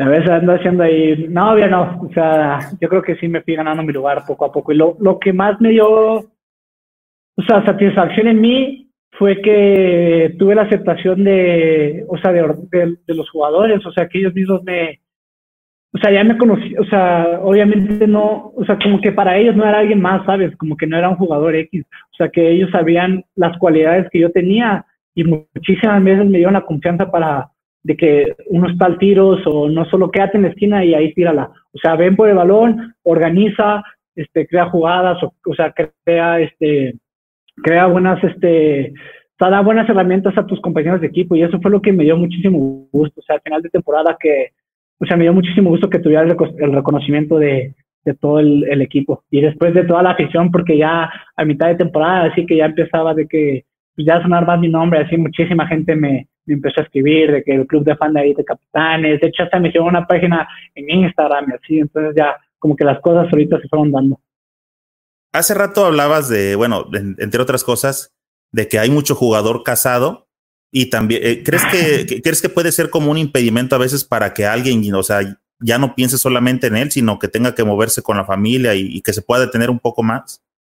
Pues es que es difícil, o sea, la verdad es muy difícil, no, o sea, no, no, me, no voy a decir los nombres de, del equipo y así, pero pues es difícil cuando tú tienes una esposa o cuando estás, o sea, no solo, o sea, en mi caso, o sea, yo en qué iba a pensar, o sea, yo solo tenía que pensar en jugar bien y ya, o sea, yo no tenía responsabilidades de nada, o sea, literal, a los 19 años no tienen ninguna responsabilidad, o sea, pero otros jugadores que ya están casados, que ya sus hijos van a la escuela, o sea, como que tienen muchas cosas en la mente, ¿sabes? Como que igual, o sea, yo siento que para mí sería muy difícil que estuviera jugando en tal ciudad, que mi esposa y mis hijos estuvieran en otra ciudad. O sea, estaría pensando 100% en, en ellos. Entonces, es un tema igual medio complicado para, para los jugadores de, de, la liga. Pero pues yo creo que igual es un, es un riesgo que, que se hace. O sea, tú tomas ese riesgo para, pues para obviamente llevar comida a tu casa y así. Pues mira, dentro de, de, de todo lo malo, este, hay que agradecerle a la chica que te fuiste siguiendo a Puebla de que no se armó la machaca y, y pues estás, estás tranquilo eso, para poder este, decidirte para irte a Capitán hacia la Gili. Es broma eso, la gente que está viendo el, el video y así, eso, eso es mentira. Hay mis amigos que, que me ventanearon, pero no, claro que no. Este, ¿qué te iba a decir? Oye, también a, a, tocabas el tema de sueños en la, ya ahorita como claro. está esta situación de, de, que ya estás en la vitrina o Capitanes va a estar en la vitrina de G League, va a estar expuesto para NBA. ya pasa por la, ya ves más cerca el sueño. ¿Sí tienes ese sueño de NBA, compadre? Mira, este sueño es de, yo creo que es de cada jugador que, que juega al básquet. Todo mundo, o sea, cada jugador piensa que, ay, yo quiero jugar en la NBA o quiero ser tal, tal jugador y así. Y es una realidad, o sea, es una realidad que, que Capitanes va a estar a un paso de, la NBA, que te van a, que van a visorear a los jugadores y así. Y obviamente es un sueño para mí, o sea, igual no solo para, para la NBA, o sea, igual en mis metas tengo irme a jugar a, la Eurocopa, a un equipo de, de ACB, como lo ha hecho Paco Cruz, como lo ha hecho Gustavo Ayón, Alex Pérez, el mismo Orlando. O sea, como que sí quiero irme, o sea, sí quiero probar esa experiencia de jugar Eurocopa, chance, o sea, probarme a un equipo de, de NBA, hacer tryouts, así, o sea, obviamente siempre está, está en mi mente y obviamente siempre va a ser un sueño para, para mí. Qué bien, viejo. Eh, he platicado por aquí cuando tengo los invitados me gusta que la nueva camada, o sea, trae mucha decisión de quiero ir hacia allá, quiero hacer esto, quiero los veo muy enfocados y creo que, que sí pueden suceder este, buenas cosas, salvo, no te, no sé, no te quiero meter en, en rollos, viejo, pero salvo la pésima organización que hay ahorita en el cochinero del básquetbol mexicano, solamente te quiero hacer una pregunta al respecto porque fuiste parte de la selección que jugó en la primera, no te rías, compañero, no, no, va todo tranquilo, hombre, tú esté tranquilo fue, Moy jugó con la, las, en la primera ventana FIBA contra Bahamas, eh, en Guadalajara y pues en Bahamas. Moy, ¿qué onda con esos uniformes que les dieron? Mira, yo soy un jugador rookie, yo apenas llegué ese año y a mí, te voy a ser honesto y lo voy a decir, a mí me vale, o sea, me vale si jugaba con un uniforme más horrible, yo quería estar ahí, representar a México y la verdad, el gimnasio en Guadalajara, el Astro estaba llenísimo. La verdad, o sea, como jugador no piensas en esto, o sea, lo que tú piensas es, o sea, tú quieres salir a jugar y competir y representar a tu país. Es lo que, lo que yo pensé y es lo que pensamos los dos que estábamos ahí, los que fueron a la concentración. Nadie dijo de que, obviamente dices, ah, los uniformes así, pero pues te vale, ¿sabes? O sea, tú solo piensas en salir a jugar y así.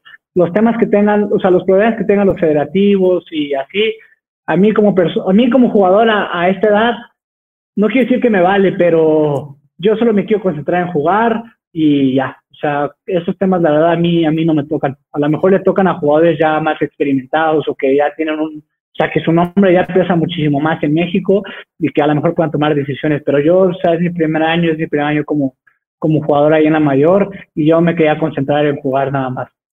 Y hacen bien, compadre, porque lo dijiste perfectamente. o sea, es como cuando vas a un equipo, o sea, sí ves los uniformes, pero dices exactamente, yo quiero salir a jugar y esto, esto es lo mío, pero no lo digas tú, lo voy a decir yo. La verdad, como aficionado, viejo, como aficionado, eh, da una tristeza y da vergüenza, por si me están checando los federativos, da vergüenza ver que son incapaces siquiera de proporcionarle un uniforme digno a una selección mexicana. Apenas el, el, viernes pasado que me eché un clavado para buscar información del invitado que teníamos, que era Víctor Ávila, un jugador de selección durante muchísimo tiempo, anduve, anduve eh, esculcando por ahí material para ver qué encontraba de Víctor y me fui a encontrar un video donde de, este, de Víctor Mariscal, otro seleccionado, donde está hablando de que en una situación, fíjate, hace, no sé, 15 años y seguimos con las mismas tarugadas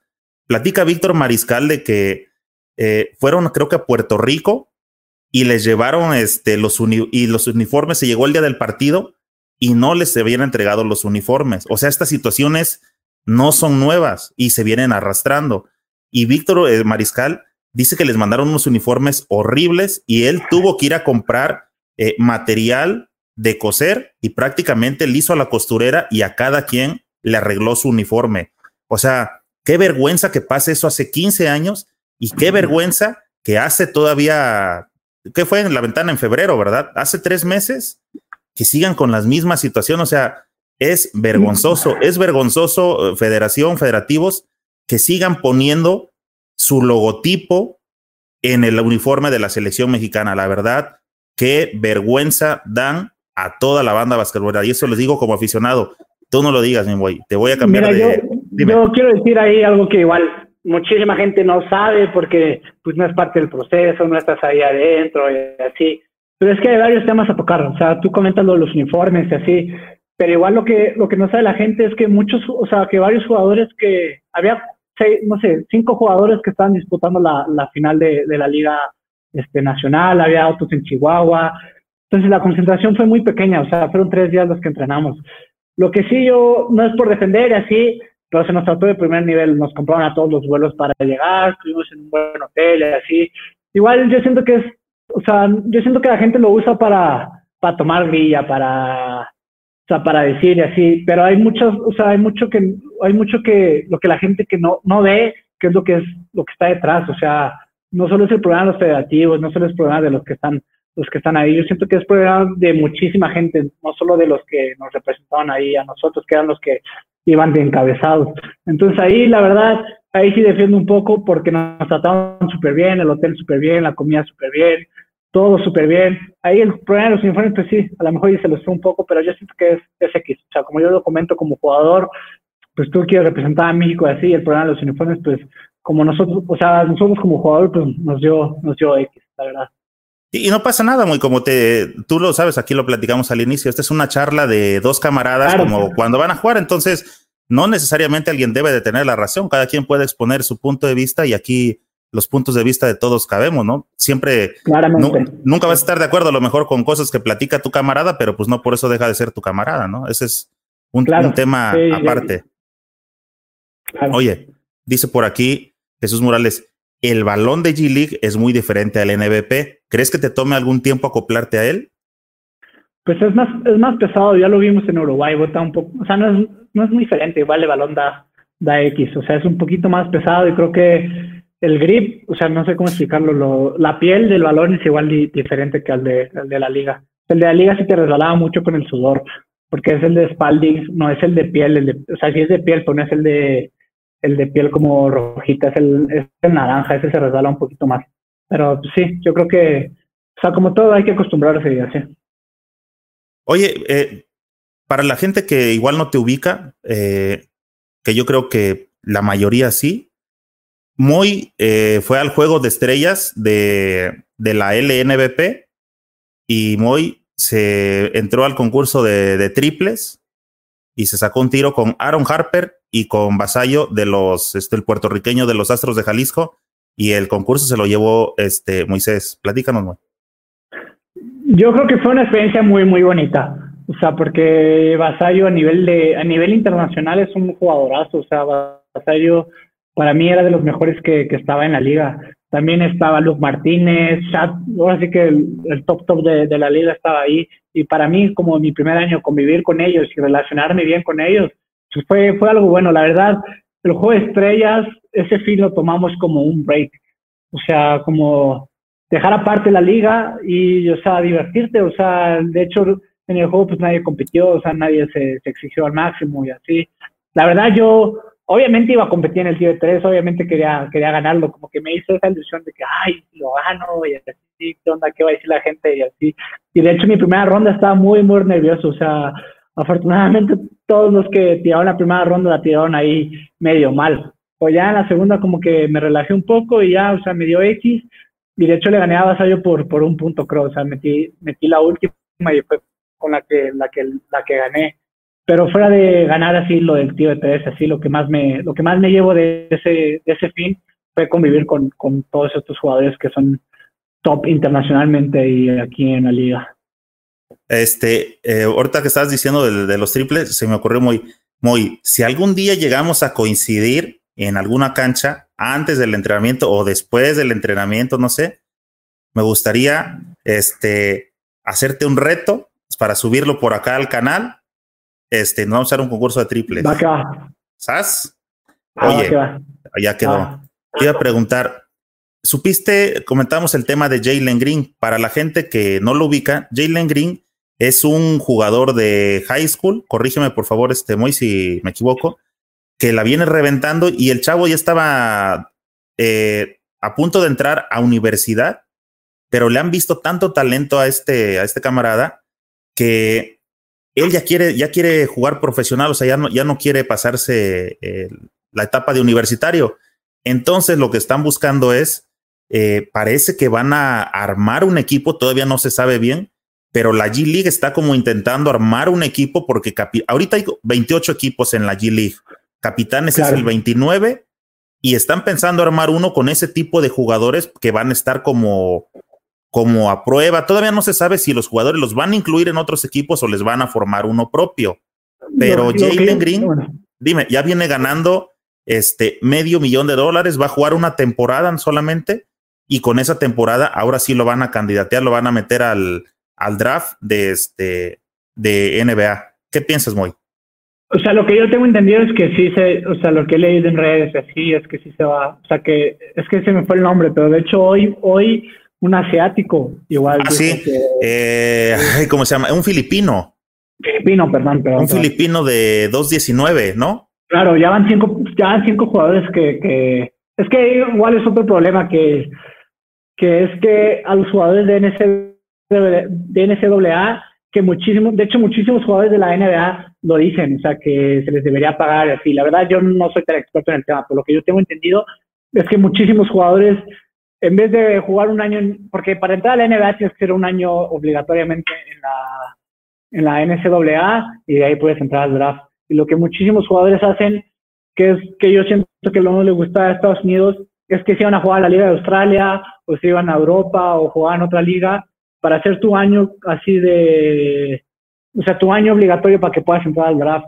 Entonces yo creo que ahí pues la G-League lo, lo, tomó para, para ellos, o sea que tengas que jugar aquí un año en la G-League para que, para que tú puedas entrar a la NBA. De hecho, obviamente todos conocen a, la Melo Ball, que fue que la Melo Ball se fue a Australia, jugó un año y este año va a entrar al draft. De hecho hay otro que se llama RJ Hampton, igual se fue a Australia a jugar y este año va a entrar a la NBA. Y así yo conozco o sea, ubico varios jugadores que se han ido a jugar a, otros, a otras ligas para entrar a la NBA. Pero ahí el problema es que según yo entiendo es porque no se les paga en la NCAA y muchísimo, o sea, la mayoría de esos jugadores que son top 5, o sea, o sea, que son 5 estrellas reclut, o sea, reclutas de 5 estrellas, o sea, la mayoría es un año y la mayoría entra al, draft.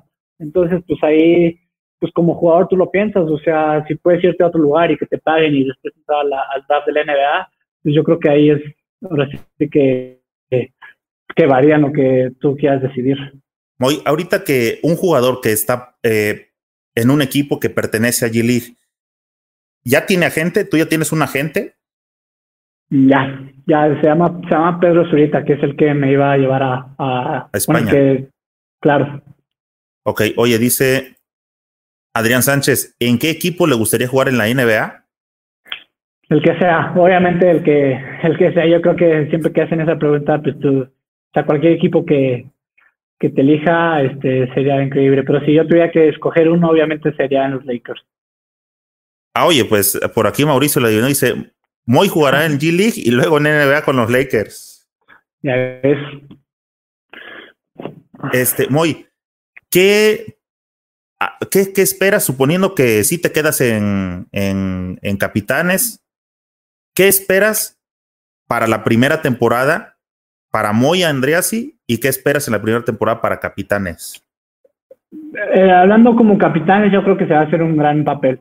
O sea, y lo, o sea, Ramón lo ha hablado y la, la directiva lo ha hablado que ellos no quieren estar, o sea, ellos no quieren estar en la liga y ser un equipo más. O sea, quieren estar adentro y competir al tú por tú por, con cualquier equipo que, se les ponga al frente. Y yo creo que lo van a lograr, yo creo que están capacitados para hacerlo, yo creo que saben cómo hacerlo. Y hablando personalmente, que se, llega, se llegara a dar la oportunidad y así, pues yo creo que es un año de aprendizaje, o sea, apenas tengo 20 años todavía. Entonces yo creo que, o sea, yo soy de la idea que quiero seguir aprendiendo, quiero mejorar más mi físico, me falta muchísimo como jugador, quiero medirme, o sea, quiero probarme a, o sea, competir contra jugadores ya de, de primer nivel. Entonces, como, como jugador, yo lo quiero tomar como muchísima experiencia, competir, siempre, obviamente siempre que juegas quieres ganar y quieres, obviamente si, si llego a estar ahí en el equipo, siempre voy a pensar en ganar el campeonato y así. Entonces, como jugador y como persona, eso sería un año de, de mucha experiencia y de mucho aprendizaje. Oye, ahorita que hablabas de, este, de que quieres mejorar tu físico, te recomiendo una super proteína especialmente para basquetboleros que se llama Señor Básquet. Próximamente en todos los lugares, este, pensada especialmente para, para toda la banda basquetbolera. Mira, viejo, hemos platicado chingona eh, de casi de, de todos los temas. Ya sabemos, eh, vamos a esperar qué pasa con Capitanes. Yo, la verdad, en lo particular, yo le quiero eh, comentar a toda la banda que Capitanes eh, va a estar bien supervisado por la gente de NBA, porque la, tienen un contrato, me parece que de cinco años, pero esta es una como prueba con miras a ver si Capitanes pasa las pruebas para que podamos tener una franquicia en México. Y lo que yo les comento a toda la banda es, no dejen de apoyar a Capitanes, vayan al estadio porque no es de que un día está bien lleno, al otro bien vacío. Todo ese tipo de situaciones yo considero que NBA, NBA va a estar al tanto de la gente si responde, no apoya, eh, todo ese tipo de situaciones que a final de cuentas van a detonar en que más adelante sí podamos eh, o sí se pueda convertir capitanes en NBA o si solamente nos vamos a mantener aquí como un equipo de de este de G League. Dice eh, por acá como príncipe, Moy, ¿cuáles serían tus consejos para los niños que empiezan a jugar y que quieren llegar a jugar a un nivel como el tuyo? Pues yo creo que si de verdad lo quieres y si de verdad es tu sueño y así, hay muchísimas cosas que, que la gente no ve. O sea, ya que un jugador está hecho, se puede decir, hay muchísimas, hay muchísimas cosas que, que la gente no ve, que son los sacrificios que, que uno hace y que es lo que, pues casi siempre son los mismos, dejar a la familia, dejar tu zona de confort, irte a, no sé, a jugar a, un estado muy lejos de, tu familia, no salir de fiesta, o a lo mejor tienes el cumpleaños de, no sé quién, de un primo, y pues no puedes ir porque tienes que competir. Pues yo creo que lo que tú siempre tienes que hacer es siempre soñar, o sea, siempre tener tus sueños bien altos, o sea, porque si no, ¿qué, ¿qué, chiste tiene? O sea, o sea, ¿por qué trabajarías las cosas, sabes? Yo, mi consejo sería que, que sueñes, que, que siempre creas en ti, en tu persona. Otra cosa que hay que hacer es ser paciente, o sea, a lo mejor tú dices, oh, bueno, hoy quiero jugar en la, en la NBA, pero quieres que, que suceda mañana, ¿sabes? Tienes que estar siempre trabajando, siempre tienes que, ser paciente, porque yo creo que las oportunidades siempre te llegan y siempre te va a llegar una oportunidad. Y tú como jugador y tú como persona tienes que, estar listo. Entonces, ese sería mi consejo, que, que trabajes muy fuerte, que, que sueñes muy alto, que sueñes grande, aunque la gente se ría de, de ti, de que, ay, sí, güey, de que lo que tú llegas así, tú siempre ten en tu mente lo que quieres llegar a hacer y sé paciente, trabaja honesto. Yo soy de la idea que los sueños se, se logran y si eres paciente, pues puedas tener la, la oportunidad. Y lo dijiste bien de este, o sea, no desesperar y prepararte, porque cuando si te llega la oportunidad y te agarró sin estar eh, ya listo para tomarla, la oportunidad se va a ir y ya no va a pasar nada. Mira, este, muy, la verdad, he platicado muy a gusto por aquí contigo y cuando veo que la gente se tranquiliza ya con los comentarios es porque ya dejó satisfechas este, varias de sus dudas, ¿no? De lo que todo lo que platicamos y, y este, bueno, yo tengo por aquí algunas preguntas sencillas con las que vamos a empezar a, vamos a ir cerrando por acá la, la charla, que te agradezco muchísimo. Y son preguntas más, más basquetboleras, acá más tranquilonas, ¿ok? Te voy a preguntar, ¿ya viste el último baile? Ya, de hecho me faltan los dos capítulos, los voy a ver hoy con, con mi hermano, pero no, no los hemos visto, probablemente los veamos ya ahorita. Pero ya ando bien spoileado, o sea, todos los suben a Facebook y así, o sea, ya, sé lo que pasó en los dos capítulos. Los spoilers. De hecho, me pasó igual los, los lunes, eh, antes de entrar acá al podcast o terminando la comida, ya me subo y veo los dos capítulos porque dije, si me preguntan en la noche, este, ya sé de qué se trata. Pero justamente hoy ya se, mi horario de comida se desfasó y ya no tuve chance de verlos. Yo creo que ya con calma me los voy a chutar mañana. Pero te iba a preguntar, ¿por qué crees que ahora todos son fans de Pippen? Pues es que hay muchas cosas que, que no se ven. Y Orlando lo, lo comentó en un live de no sé quién lo entrevistó, que lo estaba viendo. Y es verdad que hace tiempo no, o sea, pues las redes sociales no, no se veían tan rápido, o sea, no, o sea, por ejemplo, hoy en día LeBron no le da la mano a un fan y ya está en todas las redes sociales, ya todo el mundo lo subió, todas las páginas de internet este, subieron que, ah, LeBron es el peor jugador del mundo y así. Y yo creo que es lo que no se veía, o sea, como Jordan era, o sea, como era una imagen tan grande para, o sea, para el mundo, yo siento que solo enfocaban a él. Y obviamente sabían que Pippen era súper bueno, pero no sabían lo que, o sea, como él era, o sea, cómo él era como persona, este, la humildad que tenía y así, pues porque no se veía, o sea, no había tantas cámaras sobre, sobre los jugadores. Pero pues X, o sea, ellos, la, la, o sea, no sé, O sea, igual veo mucha gente ya que es súper fan de Jordan y súper conocedora y así, no es por tirar hate, pero pues yo siento que muchísima gente es así, o sea, que ve algo y ya se cree conocedor o ya siente que, que sabe. Pero pues nada, o sea, yo creo que lo importante es disfrutar de, del documental. Moy, ¿qué pasaría si Michael Jordan jugara en la NBA de ahora? No sé, yo, mira, y hemos tenido esta, la otra vez igual nos peleamos así horrible en la casa, porque yo empecé a decir que no, Lebron, Lebron es mejor que Jordan, bla, bla, bla, y así, mi hermano de que no, ¿cómo crees que va a ser mejor? Y así. Obviamente yo creo que sería un jugador dominante, o sea, pero hubo una nota que, que empezaron a subir de que no, si Jordan jugara en la liga de hoy, o sea, promediaría 60 puntos por partido y así.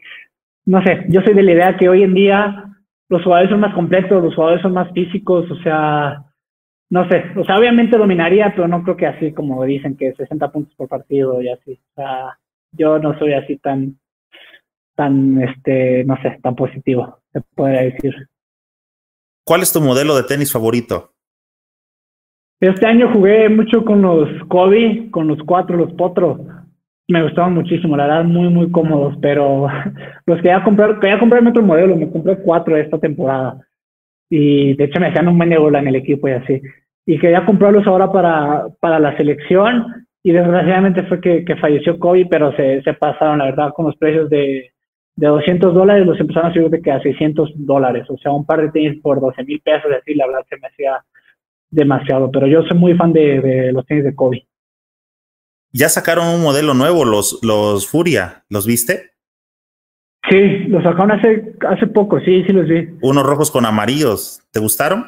Claro, más o menos. Los, esos que te comento igual no me sé bien el, el, este, el nombre, pero son los que usé todo el año, o sea, los usé en Capitanes todo, todos los juegos. La verdad, súper cómodos. Oye, yo algún tiempo me acuerdo cuando estaba morro y a veces este, iba al DF, me gustaba a la Ciudad de México, me iba a surtir tenis, ¿sabes dónde? ¿Has escuchado hablar de un mercado que se llama el mercado de la bola? No, una vez me llevaron al San Cosme ah. y hay un buen de tenis así. Ajá, y este, ahí, ahí me iba a, a surtir de, de tenis. Oye, ¿y cuál es el modelo más feo de tenis que has visto? Pues no sé, a mí los Reebok se me hacen malísimos, que creo que era con los que jugaba Tracy McGrady o no sé quién, los Reebok, yo jamás me pondría unos Reebok. Y los, este, ay, ah, los Puma, los Puma, Toño, Toño Álvarez, el del equipo, se compró unos, se compró unos Pumas de, unos Puma de, creo que de Marcus Cousins, no sé quién, y todo el mundo hizo, o sea, todos en el equipo le, le hicimos burla, la verdad no usaría unos Pumas. Sí, ¿sabes? Se veía muy feos. Para jugar, para, o sea, no sé, como que no, no, no me gustaría muchísimo. Oye, ¿usas protección para tus tobillos? Tape, o sea, uso mucho tape. La verdad, este, tobilleras y así no, o sea, se me hace mucho más fácil con el tape, pero igual lo que mencionaban a capitanes es, en capitanes es que no solo te pones el tape y juegas, o sea, tienes que hacer un trabajo previo, tienes que calentar bien el tobillo, tienes que hacer ejercicios de tobillo y así. Entonces hacía ejercicios con el tobillo y así, me tapeaba y ya. ¿Cuál es el tapón más humillante que te han puesto? De hecho, creo que en la liga me pusieron uno, o sea, contra, contra Querétaro. O sea, igual no es algo que recuerde mucho, yo creo que te, como jugador te da X, pero así memorable creo que sí. Fue ahí en la contra Querétaro, que robé, la robé y yo así por farol, o sea, me fui de que lento y me por atrás. Tres cosas que modificarías del básquetbol mexicano.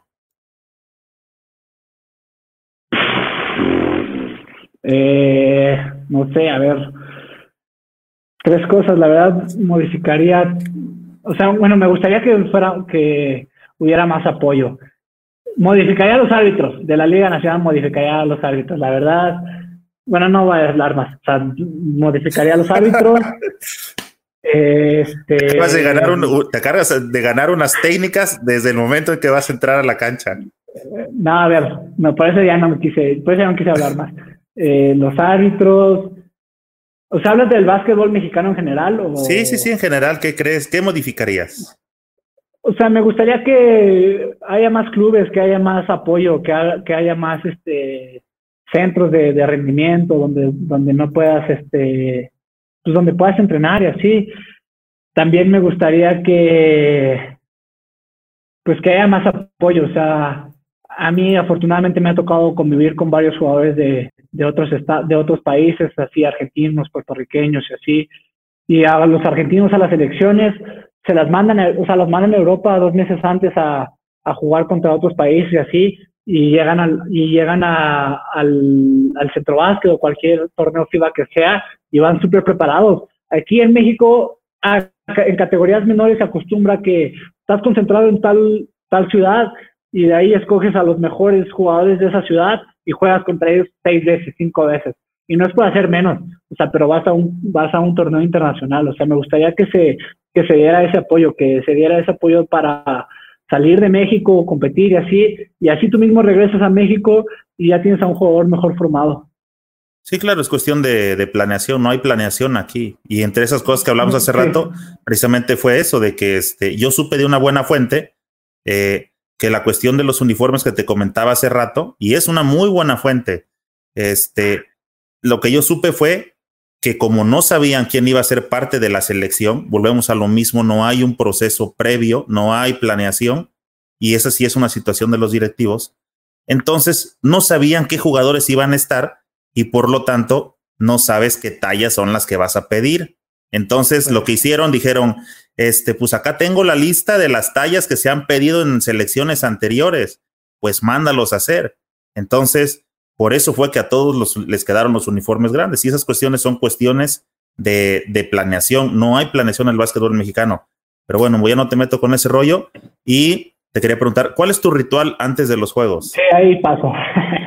sí, compadre, yo te dije que acá no, no trato de... Vaya muchísimo, la verdad.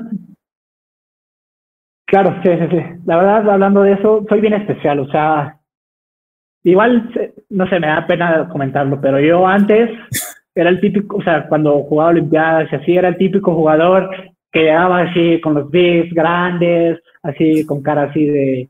de farol, farol. Llegaba, farol, llegaba con sus chanclas, era, era el jugador que usaba la manguita, que calcetas, y así. Y eso fue cambiando, o sea, durante el tiempo. De hecho, en la UDLA fue cuando empecé como a, o sea, o sea, como que me dije a mí, o sea, ¿qué ganas? O sea, no ganas nada, o sea, nadie te está viendo para que, para que, para que, para que seas así. Entonces, como que lo hago más tranquilo, o sea, llego, o sea, en Capitán, en el profesional se acostumbra a llegar dos horas antes, entonces llegas, este, ahí pues te haces, no te haces menso, ahí como que platicas, este, te comes un sándwich, tiras, así, sales a tirar, haces tu rutina. Yo la verdad siempre estoy escuchando música cuando hago la rutina. La verdad varía muchísimo mi playlist. No es como que, tengo así tales canciones. La verdad si escucho una antes del partido, antes del, juego y me gusta, la pongo en la playlist y así. Salgo, tiro, regreso al vestidor y me relajo otro poco. O sea, como que veo mi teléfono, no me meto a redes sociales, veo más, o sea, no me meto a Facebook, veo más mi Instagram, más cosas privadas, así, o sea, le contesto a las personas con las que estaba hablando, y ya, o sea, cuando entra, cuando entraba Ramón, que era a la charla técnica, apagas el teléfono así y ya te concentras al, al juego. Ok, y antes, justo antes de entrar a la cancha, ¿haces algo? ¿De dos brinquitos y adentro o nada? Es que te digo que era bien especial, o sea, me tocó muchísimas veces que en la la jugaba así mal y y decían, ah, estos son los tenis, que quién sabe qué. Y ya no usaba los tenis toda la temporada, o sea, de que no, estos tenis no. O esta temporada, una persona muy querida me regaló unas calcetas y las usé, o sea, las he usado desde prepa, creo, para partidos así importantes y así, de que no, estas calcetas hoy tocan y así. O sea, como que soy así medio supersticioso, se puede decir. Exacto, soy así medio, medio especial. Pero da X, o sea te concentras en el juego y ya. Compadre, ah, con las, ahorita, por ejemplo, con el tipo de básquetbol NBA que se, que se ve que es este, eh, pues ves desde dónde tira Curry, Lillard y todo este, eh, Donchi, todas estas situaciones, ¿crees que habrá tiro de cuatro puntos? Yo soy de idea que no tiene que haber, ¿sabes? Porque, no sé, o sea, no me gustaría que, no, yo no estoy a favor de, del tiro de cuatro puntos, como que sea, los jugadores están obviamente capacitados para, para hacerlo, pero yo siento que así está bien. O sea, eso de los cuatro puntos, la verdad. Aunque sea emocionante, o sea, muchas veces, o sea, vas abajo por cuatro puntos y buscas así, eh, buscar el triple con el foul así, pero no sé, yo soy de idea que, que no. O sea, me gusta cómo son las reglas de, de hoy en día. Oye, dice por aquí Sergio Cruz. Buenas noches, banda basquetbolera. Saludos al señor Andreasi desde Valle de Chalco. Conocí a su papá, jugaba en su liga en Texcoco.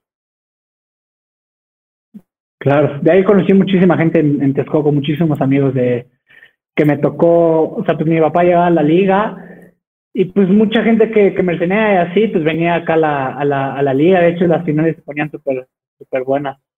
Y de ahí conocí muchísima gente. De ahí me acuerdo que varias veces vino a jugar Daniela Bendaño, este, se me olvida el nombre, bueno, o sea, se me olvidaron los nombres, pero vaya gente que era buena, o sea, a nivel nacional, tocó venir a, o sea, que, que llegara a jugar acá a Texcoco. De hecho, el coach Eric Martin, el de la USLA, yo lo conocí aquí en Texcoco, o sea, vino a jugar acá a la liga de, de mi, o sea, la liga que mi papá llevaba. Oye, tú eres uh, de jugadores o de equipos? ¿Tienes jugador favorito o tienes un equipo de NBA? Yo soy de jugadores. O sea, bueno, toda la vida he sido fan de los Lakers. La verdad, siempre he sido fan de Kobe, así. Pero yo siento que como he crecido como jugador o como se puede decir en conocimiento, soy muy fan de los jugadores. O sea, tengo, o sea, sigo a muchos jugadores de la NBA, sigo muchísimo a LeBron James, me gusta muchísimo Russell Westbrook, Kevin Durant, que muchísima gente lo odia por lo que hizo de irse de, de Oklahoma, sí, pero es un jugadorazo, o sea, Durant como talento. A mí, aparte de LeBron, en la, hoy en la actualidad Durant es el mejor. O sea, aparte, o sea, quitas a LeBron y hoy en la, en la liga actual, a mí Durant se me hace el mejor. A Giannis lo sigo muchísimo, sigo muchísimo jugador de, de la NBA. O sea, no te puedo decir uno en especial. ¿Jordan o LeBron? a ver, es que a mí LeBron me tocó, o sea, LeBron es mi, mi época, pero obviamente de pequeño siempre vi a Jordan, siempre era, o sea, se puede decir mi héroe y así. Y ahorita con la serie igual digo, o sea, este güey está, este, o sea, Jordan está, está, está cañón, o sea, lo que ha hecho, o sea, y lo habla en la serie que nunca, ten, o sea, todas las cámaras están enfocadas a él. Y aparte sí. de que tenía que lidiar con miles de personas diario, salía al juego y, y hacía su, su, performance de 40 puntos, 30 puntos. Entonces yo creo que eso es algo muy, muy cañón. Pero como, o sea, como jugador yo pienso que LeBron es mejor. O sea, no hablo de campeonatos, no hablo de, de anillos. Yo pienso que si, si pones a LeBron a jugar contra Jordan, LeBron ganaría. Pero es mi punto de opinión. O sea, ahí es lo que hablamos otra vez en, en, la, en, la, en la comida, de que yo decía, no, LeBron o sea, yo siento que le ganaría a Jordan, a lo mejor por el físico, o por, para mí se me hace que tiene más IQ, que sabe pasar mejor, rebotea mejor y así, pero pues ahí hay fans. O sea, yo, o sea, yo siento que la gente ama a Jordan porque pues es un ícono, obviamente, y muchísima gente también, o sea, yo creo que hay demasiada gente que odia a LeBron, o sea, ya hay varios comentarios que dicen que no, LeBron es una nena y así, pero como jugador, como tácticamente así, LeBron es una bestia, la verdad, LeBron es una bestia. Sí, eh, Doncic o Antetokounmpo? Es que puta, si me estás muy difícil. No sé, Giannis, yo, yo, Giannis es mejor, Giannis es mejor porque Doncic apenas tiene 21 años o 20 años. Pero como jugador y por la posición que juega Doncic, me gusta muchísimo más, o sea, porque es como que más a la posición que se me, se me empareja a mí, ¿sabes? Y aparte Giannis es un freak, o sea, como lo comentan, es un o sea, no sé cómo se dice en español, o sea, un fenómeno. O sea, Yanis es un, un, fenómeno, o sea, no creo que haya muchísimos Yanis en, en, el mundo, o sea, el, para la estructura que tiene, el físico que tiene y lo que hace, pues es un, es un fenómeno. ¿Giannis o Durant? Durant, yo soy fan, soy fan de Durant, la verdad me gusta muchísimo Durant. Oye, chécate esta, este, Moy. Si sabes que aquí en México jugamos el llamado 21, ¿no? La cascarita que se claro. hace aquí en las retas. Ok en un 21, en tu 21 ideal, ¿a quién te gustaría ver jugando uno contra uno? O sea, cualquier jugador. ¿A quién te gustaría que dijeras, este, este tiro me encantaría verlo ahí en un 21? Pues obviamente es irreal, pero yo creo que para. Es que igual, o sea, me duele dejar de que Kobe afuera. Pero yo pondría a Jordan así en su prime, es el mejor Jordan de la época, contra LeBron en su prime. O sea, para que o sea, pues para que se viera, ¿sabes? O sea, no sé. Sí, yo pondría bueno ese tiro, ¿verdad? Prime y a, exacto. O sea, aunque igual soy súper fan de Kobe y así, pero yo pondría a esos, a esos, dos jugadores. Oye, ¿y ese mismo y 21 ideal, pero en un 2 contra 2? Pues igual, no sé, o sea, yo creo que pondría, no sé, o sea, pondría a Jordan con, o sea, pondría a Jordan y a LeBron de un lado, obvio. Obviamente incluiría a Kobe y quién más, o sea, quién más se me hace así que digan, Ay, es que se me da Es que si pongo a lo mejor a Karina abdul o a alguien, pues como que la posición es diferente. Mira, me gustaría así, a Jordan con Shaq y a LeBron con Karim, o sea, para que estuviera así medio, Parejón. O sea, como que las mismas posiciones, ¿sabes? Claro. Estaría buena. Ah, espérame, iba a decir. Y en un 21, el Moy contra sus hermanos, ¿cómo sale ahí ese asunto? Yo, o sea, yo. no, mira, varía. Varía, la verdad. Siempre hemos sido súper competitivos. De hecho, hace dos semanas le, le quebré la nariz a, Luis, a mi hermano grande. Pero jugando, obviamente. Pero últimamente hemos estado aquí jugando en la cancha así y les he ganado a, a los dos. Pero hace un, dos meses así que estaba entrenando con José, no le pude ganar. O sea, siempre me quedé ahí. Entonces varía. ¿Banda o reggaetón? Reggaetón. O sea, sí me gusta la banda y así, pero la verdad sí escucho un buen de reggaetón. ¿Chivas o América? América. Mira, no voy tanto a los partidos, la verdad, soy fan de la América, pero todo el mundo piensa que los fans de la América son nacos, así, pero nada. y no es cierto. Soy americanista yo. Oye, me hubiera gustado jugar como. Así hablando cualquier jugador. Sí, sí, sí. ¿Te hubiera gustado jugar este, como quién? como no sé, me gusta mucho cómo juega Russell Westbrook, o sea, me gusta mucho cómo, o sea, el atletismo, o sea, o sea, lo atlético que es, me gusta muchísimo, o sea, a veces me imagino, o sea, se imagina puede hacer lo que él hace, o sea, ir, ir y clavársela a un güey de siete pies, o sea, o sea, que lo hace Jordan, que lo hace LeBron, o sea, me gustaría hacer. Es muy explosivo. Claro, muy, muy, muy explosivo. Si no fuera basquetbolista, ¿jugaría? Me gusta mucho el tenis, la verdad me gusta mucho el tenis. Un primo mío, un primo, ahora sí que un primo mío, este, un primo, este, o sea, la familia, una familia mía, este, juega mucho al tenis y hubo un tiempo que nos invitó a jugar y así, y de hecho empezamos a entrenar tenis y así, me gustó muchísimo el tenis. Yo creo que si no jugaría básquet, jugaría tenis. ¿Fauli cuenta o mejor un triple? No, un triple. No, bueno, sí. No, un foul y cuenta. Yo siento que, bueno, no, es que varía. O sea, te podía, o sea, por ejemplo, un foul y cuenta muchas veces te da ese feeling, ¿sabes? De que, o sea, como que te ayuda a animar al equipo, pero igual el triple, o sea, esto es muy difícil hoy. Un triple, un triple. Eso es bueno, compadre. Que vengas a salir. Te estoy sacando de tu, de, tu zona de confort, donde van y te preguntan. Claro. Las, está bien, porque últimamente, últimamente las entrevistas me han literal preguntado lo mismo, de que, eh, Exacto. allí o eh, y esto está, está bien que sea diferente. Gracias, compadre. Qué bueno que te le estés pasando chida. Oye, entonces, ya te preguntamos de NBA. ¿Quién es tu jugador favorito de México? De México, del no hablar, mira, voy a, voy a quitarlos de, de capitales, voy a hablar de, de fuera. Me gusta muchísimo. David Huerta se me hace una máquina. Sí. Pero si tuviera que escoger a, uno, o sea, Ángel Basayo, Luke Martínez, Carlitos Rivera, Víctor Liz. Pero si tuviera que escoger a uno, yo creo que sería.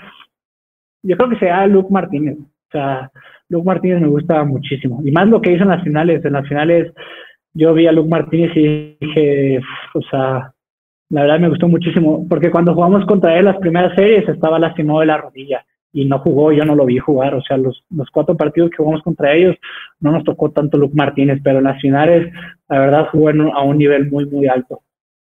¿Cuál sería tu cinco ideal mexicano de todos los tiempos?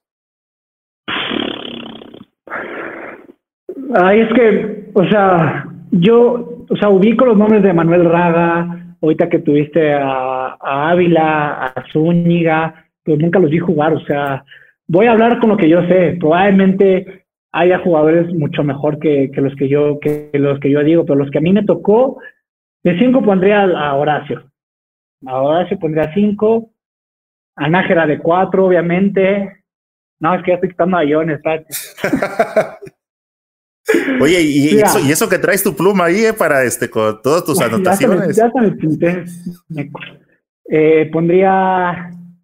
Me voy a quitar a Horacio porque es que. es que lo conozco y me va a decir. Vea, pondría a Horacio, a Nájera, Toscano de tres,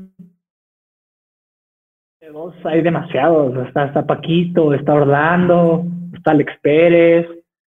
Y de hecho, en, en, la posición de cuatro ya quité a Virito. O sea, Héctor. o sea, mira, a ver, lo voy a hacer de nuevo. Pondría a John. Digo, pondría a. Mira, pondría a John, pondría a Nájera, a Toscano de tres, a Paquito de dos, y de uno. De uno pondría Jorge igual de a Jorge, a Jorge o a Orlando. Pondría a Jorge o a Orlando de, de uno. Fíjate que es esa, ese partido que te platicaba que pasé a ver la serie del primer partido contra Aguacateros. La verdad, qué jugadorazo se me hizo este. Creo que nunca le había puesto tanta atención como ese día a Orlando Méndez. Tiene una capacidad de descifrar el juego, ¿verdad? Tiene una lectura de juego.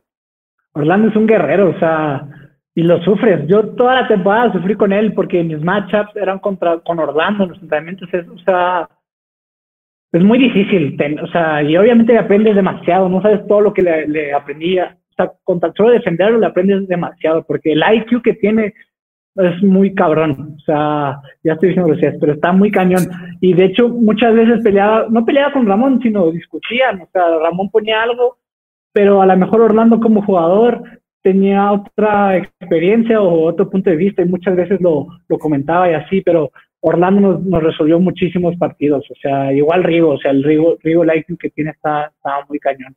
Pero Orlando lo que me gusta muchísimo de él es que literal hubo momentos que agarraba el balón y sacaba el carácter y tú como en cancha lo ves, o sea, yo veía de que o sea, este güey está sacando el carácter y muchísimas veces jugaba tocado del tobillo, tocado de la espalda. Siempre está, aparte siempre que el que los que le defendía le pegaba. O sea, todo el mundo le pegaba a Orlando, las pantallas codo. O sea, el, o el que los defendía le pegaba. Entonces, a estar cañón de que, aparte de los golpes que, que estás dando, recibir el balón y hacer una jugada. Es, es mucho, es muchísimo de, de carácter.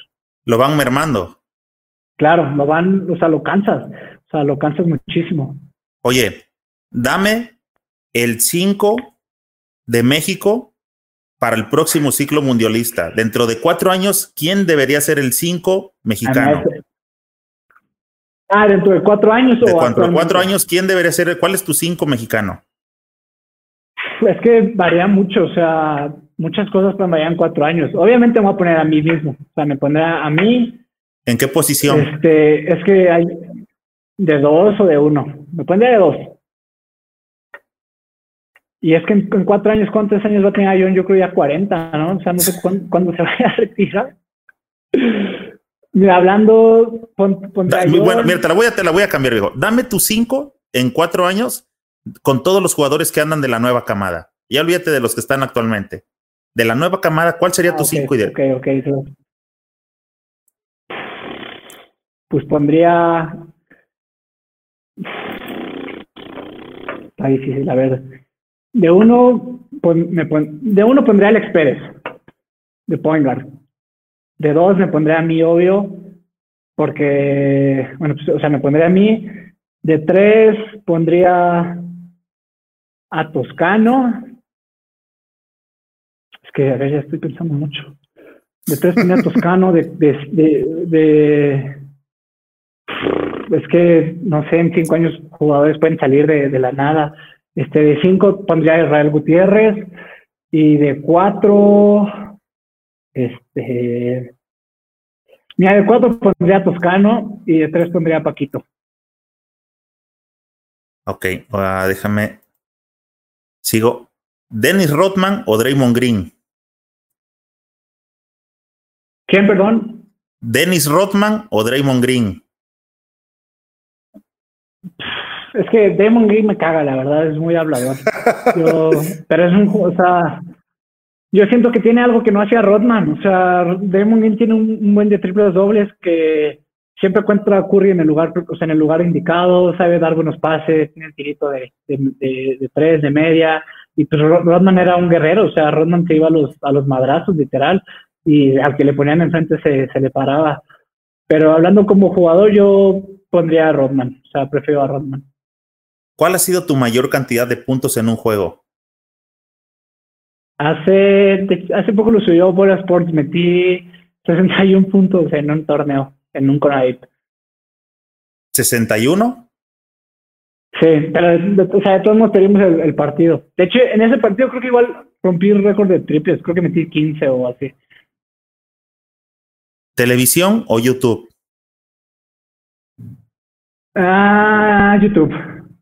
O sea, puedes buscar lo que quieras. ¿Cuál es tu, cuál es tu aplicación preferida y por qué Tinder? nah, yo no uso Tinder. Este, Instagram. Instagram, la verdad, lo uso demasiado. De hecho, había pensado en cerrar Facebook. O sea, cuando empecé con Capitanes, mucha gente empezó a escribir y así, como que lo quería cerrar. O sea, pero yo soy de que me etiqueto en un buen de memes con mis amigos y que veo un buen de todas las mensajes que suben a, Facebook, pero uso muchísimo Instagram. Instagram yo creo que es mi, mi preferida. Para ser basquetbolista hay que ser. Hay que ser trabajador, o sea, sí, trabajador. Persistente. ¿De qué artista comprarías un CD original? Ah, ah mira, no voy a decir Bad Bunny porque todo el mundo está ahí con Bad Bunny. La verdad, escucho compraría un CD de Drake. La verdad, escucho muchísimo a, Drake. Cualquier canción que, que, sube pega. Me gusta muchísimo. Ok. ¿Te gustaría ir directo a NBA o trotar por el mundo? Obviamente directo. O sea, si me dicen, puedes ir a la NBA directamente, obviamente me iría directamente. Antes que hacer un video de TikTok, prefiero no, no uso TikTok, pero este, no sé, pues, este, ¿cómo se llama? Este, pues prepararlo bien, porque últimamente ya todo el mundo usa TikTok y los ve a Instagram y así, y luego los hacen bien mal. Yo creo que los haría, o sea, lo prepararía bien, que estuviera padre para subirlo. Eh, comentabas que últimamente has tenido varias entrevistas y todo este rollo, ¿no? Con, con todo lo que ha venido con capitanes y varios este, programas de acá como nosotros de Internet. ¿Cuál es la pregunta que nunca te han hecho y que te gustaría como, ¿por qué no me han preguntado eso? Yo tengo ganas de, platicar acerca de qué. Pues mira, la verdad, soy, o sea, me gusta ser muy cerrado, la verdad.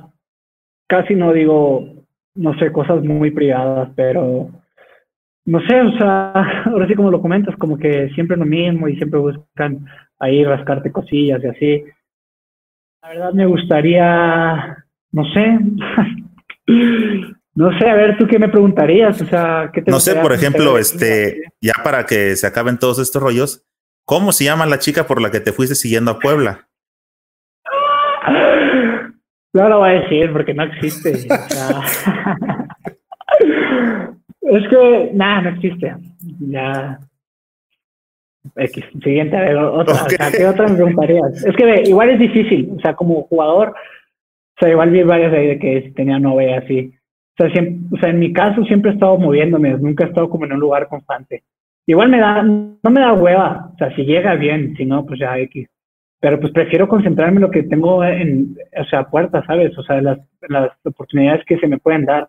Soy alguien, o sea, sí me gusta hacer de que, o sea, salir y conocer y así, pero obviamente tengo mis metas súper, o sea, súper derechas y si, o sea, por, o sea, no por una mujer dejaría el básquet, ¿sabes? O sea, hoy en día no, o sea, ahorita el muy de ahora no lo haría, ya a lo mejor en un futuro si sería que fuera mi esposa y así, pues ya es diferente, pero hoy en día no dejaría el básquet por, por una mujer, claro que no.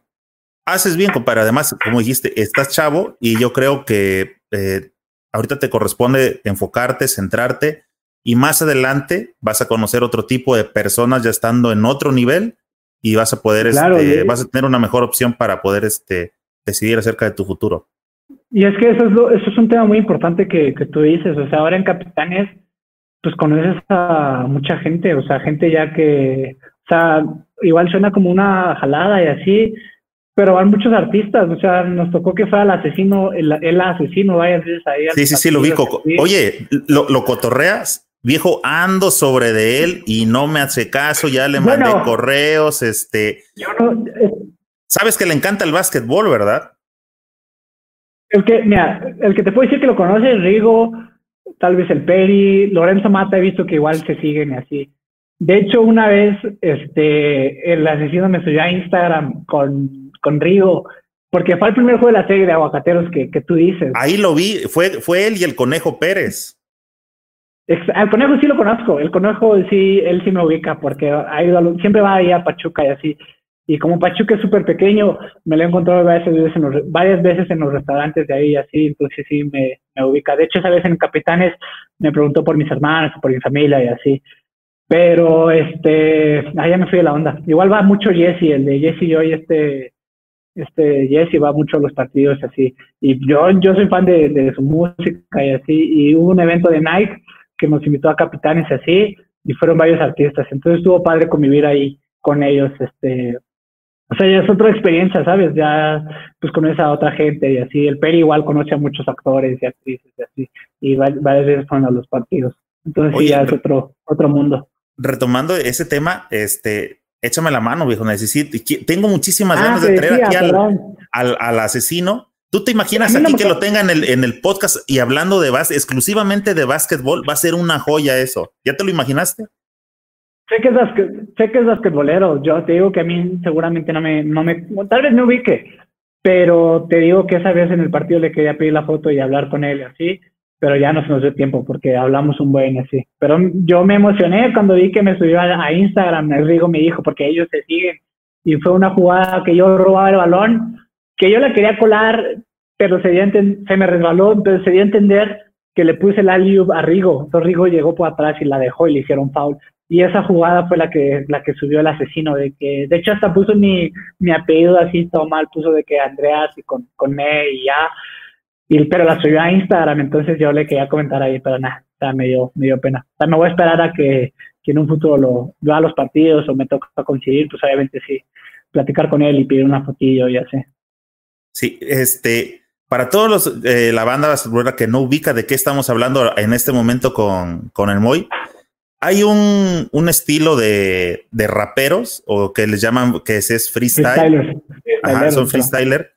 Y que son estos, estos chicos que se dedican a improvisar sobre cualquier tema. Ahorita hay unas competencias mundiales y este resulta que México tiene un, un supercampeón que se llama Mauricio Hernández y su mote de, de batalla es asesino. Y él ha ganado infinidad de campeonatos mundiales, o sea, es el máximo eh, representante del freestyle del mundo. Y se acaba de, retirar, creo, apenas. Sí, se retiró apenas y creo que hace dos, hace dos años fue que, creo que fue un mundial y se puso el jersey del Virito de capitanes. Y yo sí me, yo sí me cagué, la verdad, porque todavía no estaba en capitanes yo y obviamente era fan, o sea, seguía mucho al virito y al, y al asesino. Y en ese mundial, o no sé, no sé cómo se diga, los de los torneos que hace Red Bull y así. La batalla de los gallos. La batalla de los gallos. Se puso el jersey del, del Héctor y, o sea, de capitanes y así. Entonces, como que sí está entrado acá. Sí, y, y, bueno, este camarada, el, el, el asesino, el, el Mau, eh, de pronto esos chicos tienen como cultura de, de, todo lo que sucede en el mundo porque les, les tiran una palabra y rematan y acomodan súper bien las frases. Entonces él, de pronto, este, yo lo he seguido y en las batallas avienta frases de, o sea, de cualquier jugador, de Curry, los triples, este, de Kobe. Y dije, este camarada sabe, o sea, debe ver, debe ver mucho básquetbol para saber de qué, de qué está hablando. Sí, es fan. De hecho, creo que hace un año, ahí está en el Instagram ahí de capitanes. Yo todavía no estaba, pero entró al vestidor y ahí hizo un rap, o sea, de los jugadores, un freestyle, no sé cómo se diga. Se echó ahí el intro de, de los jugadores y así.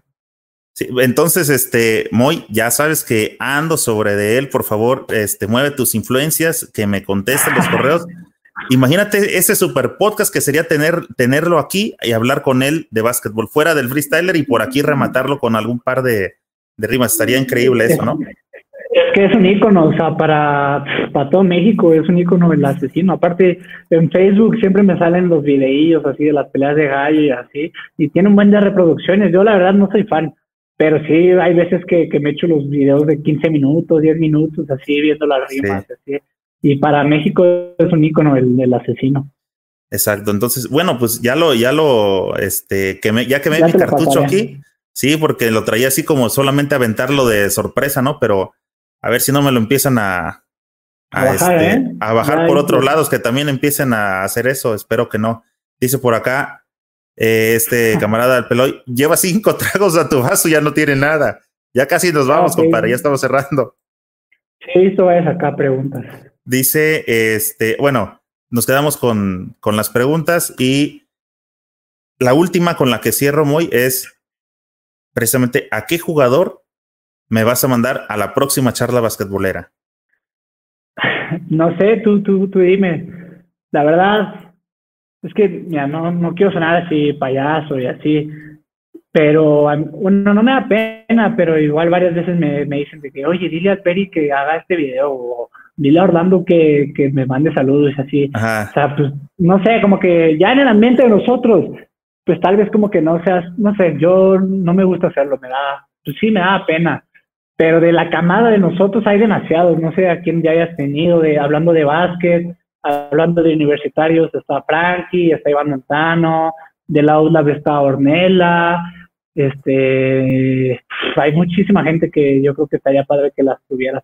Yo creo que, yo, no sé, o sea, yo soy muy amigo de, ahora sí que de la camada de, jugadoras que han ido, conozco muy bien a, a Tuti, a Paulina Rodríguez, a Miriam Lara, entonces, pues yo creo que tienes ahí para escoger para que, aparte son buena gente, no creo que ni uno de, ninguna de ellas o ninguno de, ellos te, diga que no. ¿Quiénes son buenos conversadores como tú?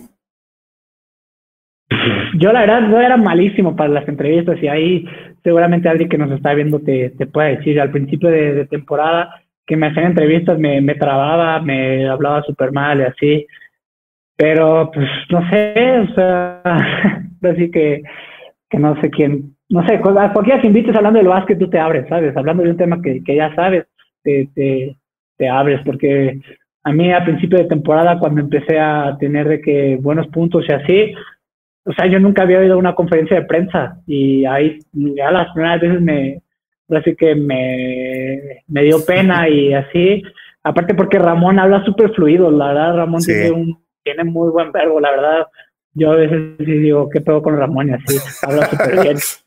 Y luego a mí me preguntaban así cosillas de que como que yo he ido y así, y siempre me trababa, siempre me, me trababa. Pero pues ahora sí que con la práctica se te va, se te va dando. Sí, y aparte aquí, como te dije, este, pues yo realmente no entrevisto, lo que la invitación es a charlar como cuando vas a cascarear acá y, y, por eso me gusta que la gente este, fluya, nos reímos y hablamos de, de todo en general. Entonces, este, ya en un mensajito nos vamos poniendo de acuerdo. Es que muchas veces tienes que, no, no, o sea, yo decía que muchas veces tienes que, pues ahora sí que, por ejemplo, ahora sí que hablando de capitanes y capitanes, o sea, como ya representas una institución y así, pues no puedes dar cosas, o sea, no puedes decir cosas que no te tocan, ¿sabes? O sea, tienes que, aunque tú las sepas, no, tienes que cuidar muy bien lo que dices, así, aparte porque ya eres una, se puede decir que ya eres una imagen, o sea, ya mucha gente te ve, ya mucha gente sigue lo que, lo que haces, lo que, lo que subes al Instagram, de que la fiesta y así. Y yo la verdad en Puebla me volví así súper fiestero, era de que en mi último, en mi último mes empecé a salir de jueves, viernes, sábado y así. Entonces esas cosas como que ya las tienes que ir cuidando. Sí, claro, ya este, tienes eh, el, el, foco, ¿no? Ya eres un centro de atención. Si antes lo era, ahora lo tienes más y sobre todo con, los, lo que se viene de G pero ya platicamos este más adelante, y me gustaría verte por acá. Muchísimas gracias, compadre, por haberme acompañado aquí. Las pláticas, este, espero que se te haya hecho ligero, que te haya sentido cómodo. Te dejo aquí a la gente, muy, para que te despidas y les comentes algo, compadre. No, pues nada, muchísimas gracias por, ahora sí que por, por apoyarme, vi hay muchos comentarios buenos, pero ya hablando para, ahora sí que ya para, para cerrar, este, nada, muchísimas gracias por la, por la invitación, un gusto hablar aquí con, contigo y con toda la, la banda que, que se unió y pues nada, espero que me sigan apoyando como, como lo han hecho durante este año y pues a ver, a ver qué pasa. ¿Quieres compartir tu Insta para que te siga la gente? Es Moisés Andreas y literal como está este escrito, ahí me, me encuentran. ¿Y cuáles son las redes de capitanes? ¿Te las sabes? Sí, capitanes CDMX, literal. De hecho, están igual súper activos en Instagram, siempre están haciendo actividades, giveaways y así. Yo hace poco hice uno, pero Capitanes siempre está está súper activo en todas las redes sociales. Muy, muchísimas gracias, compadre, por estar por aquí. Vamos a estar al pendiente de lo que esté pasando contigo. Tenemos varias cosillas pendientes, vamos a platicar. Ya te dije, si algún día coincidimos, eh, ya aceptaste el reto y por ahí nos vamos a echar unos triples para subirlo para acá, para, al canal. Va que va, hermano. Muchas gracias. Para gracias a ti. No se les olvide que en YouTube suscríbanse al canal, activen la campanita porque esa es la forma en que le van a llegar las notificaciones cuando estemos haciendo eh, las transmisiones o en general para que les llegue los avisos de que estamos subiendo el contenido en iTunes, Evox, Spotify, las demás plataformas de podcast. Síguenos para que te lleguen las notificaciones al instante. Ahí tenemos 28 episodios donde hablamos de la historia del básquetbol mexicano y todo el cochinero que ha pasado últimamente. Aquí en la página de Facebook, asegúrense de darle me gusta y comparta con sus amigos para que cada vez seamos más los que integramos esta comunidad basquetbolera. Nos vemos pronto en alguna cancha.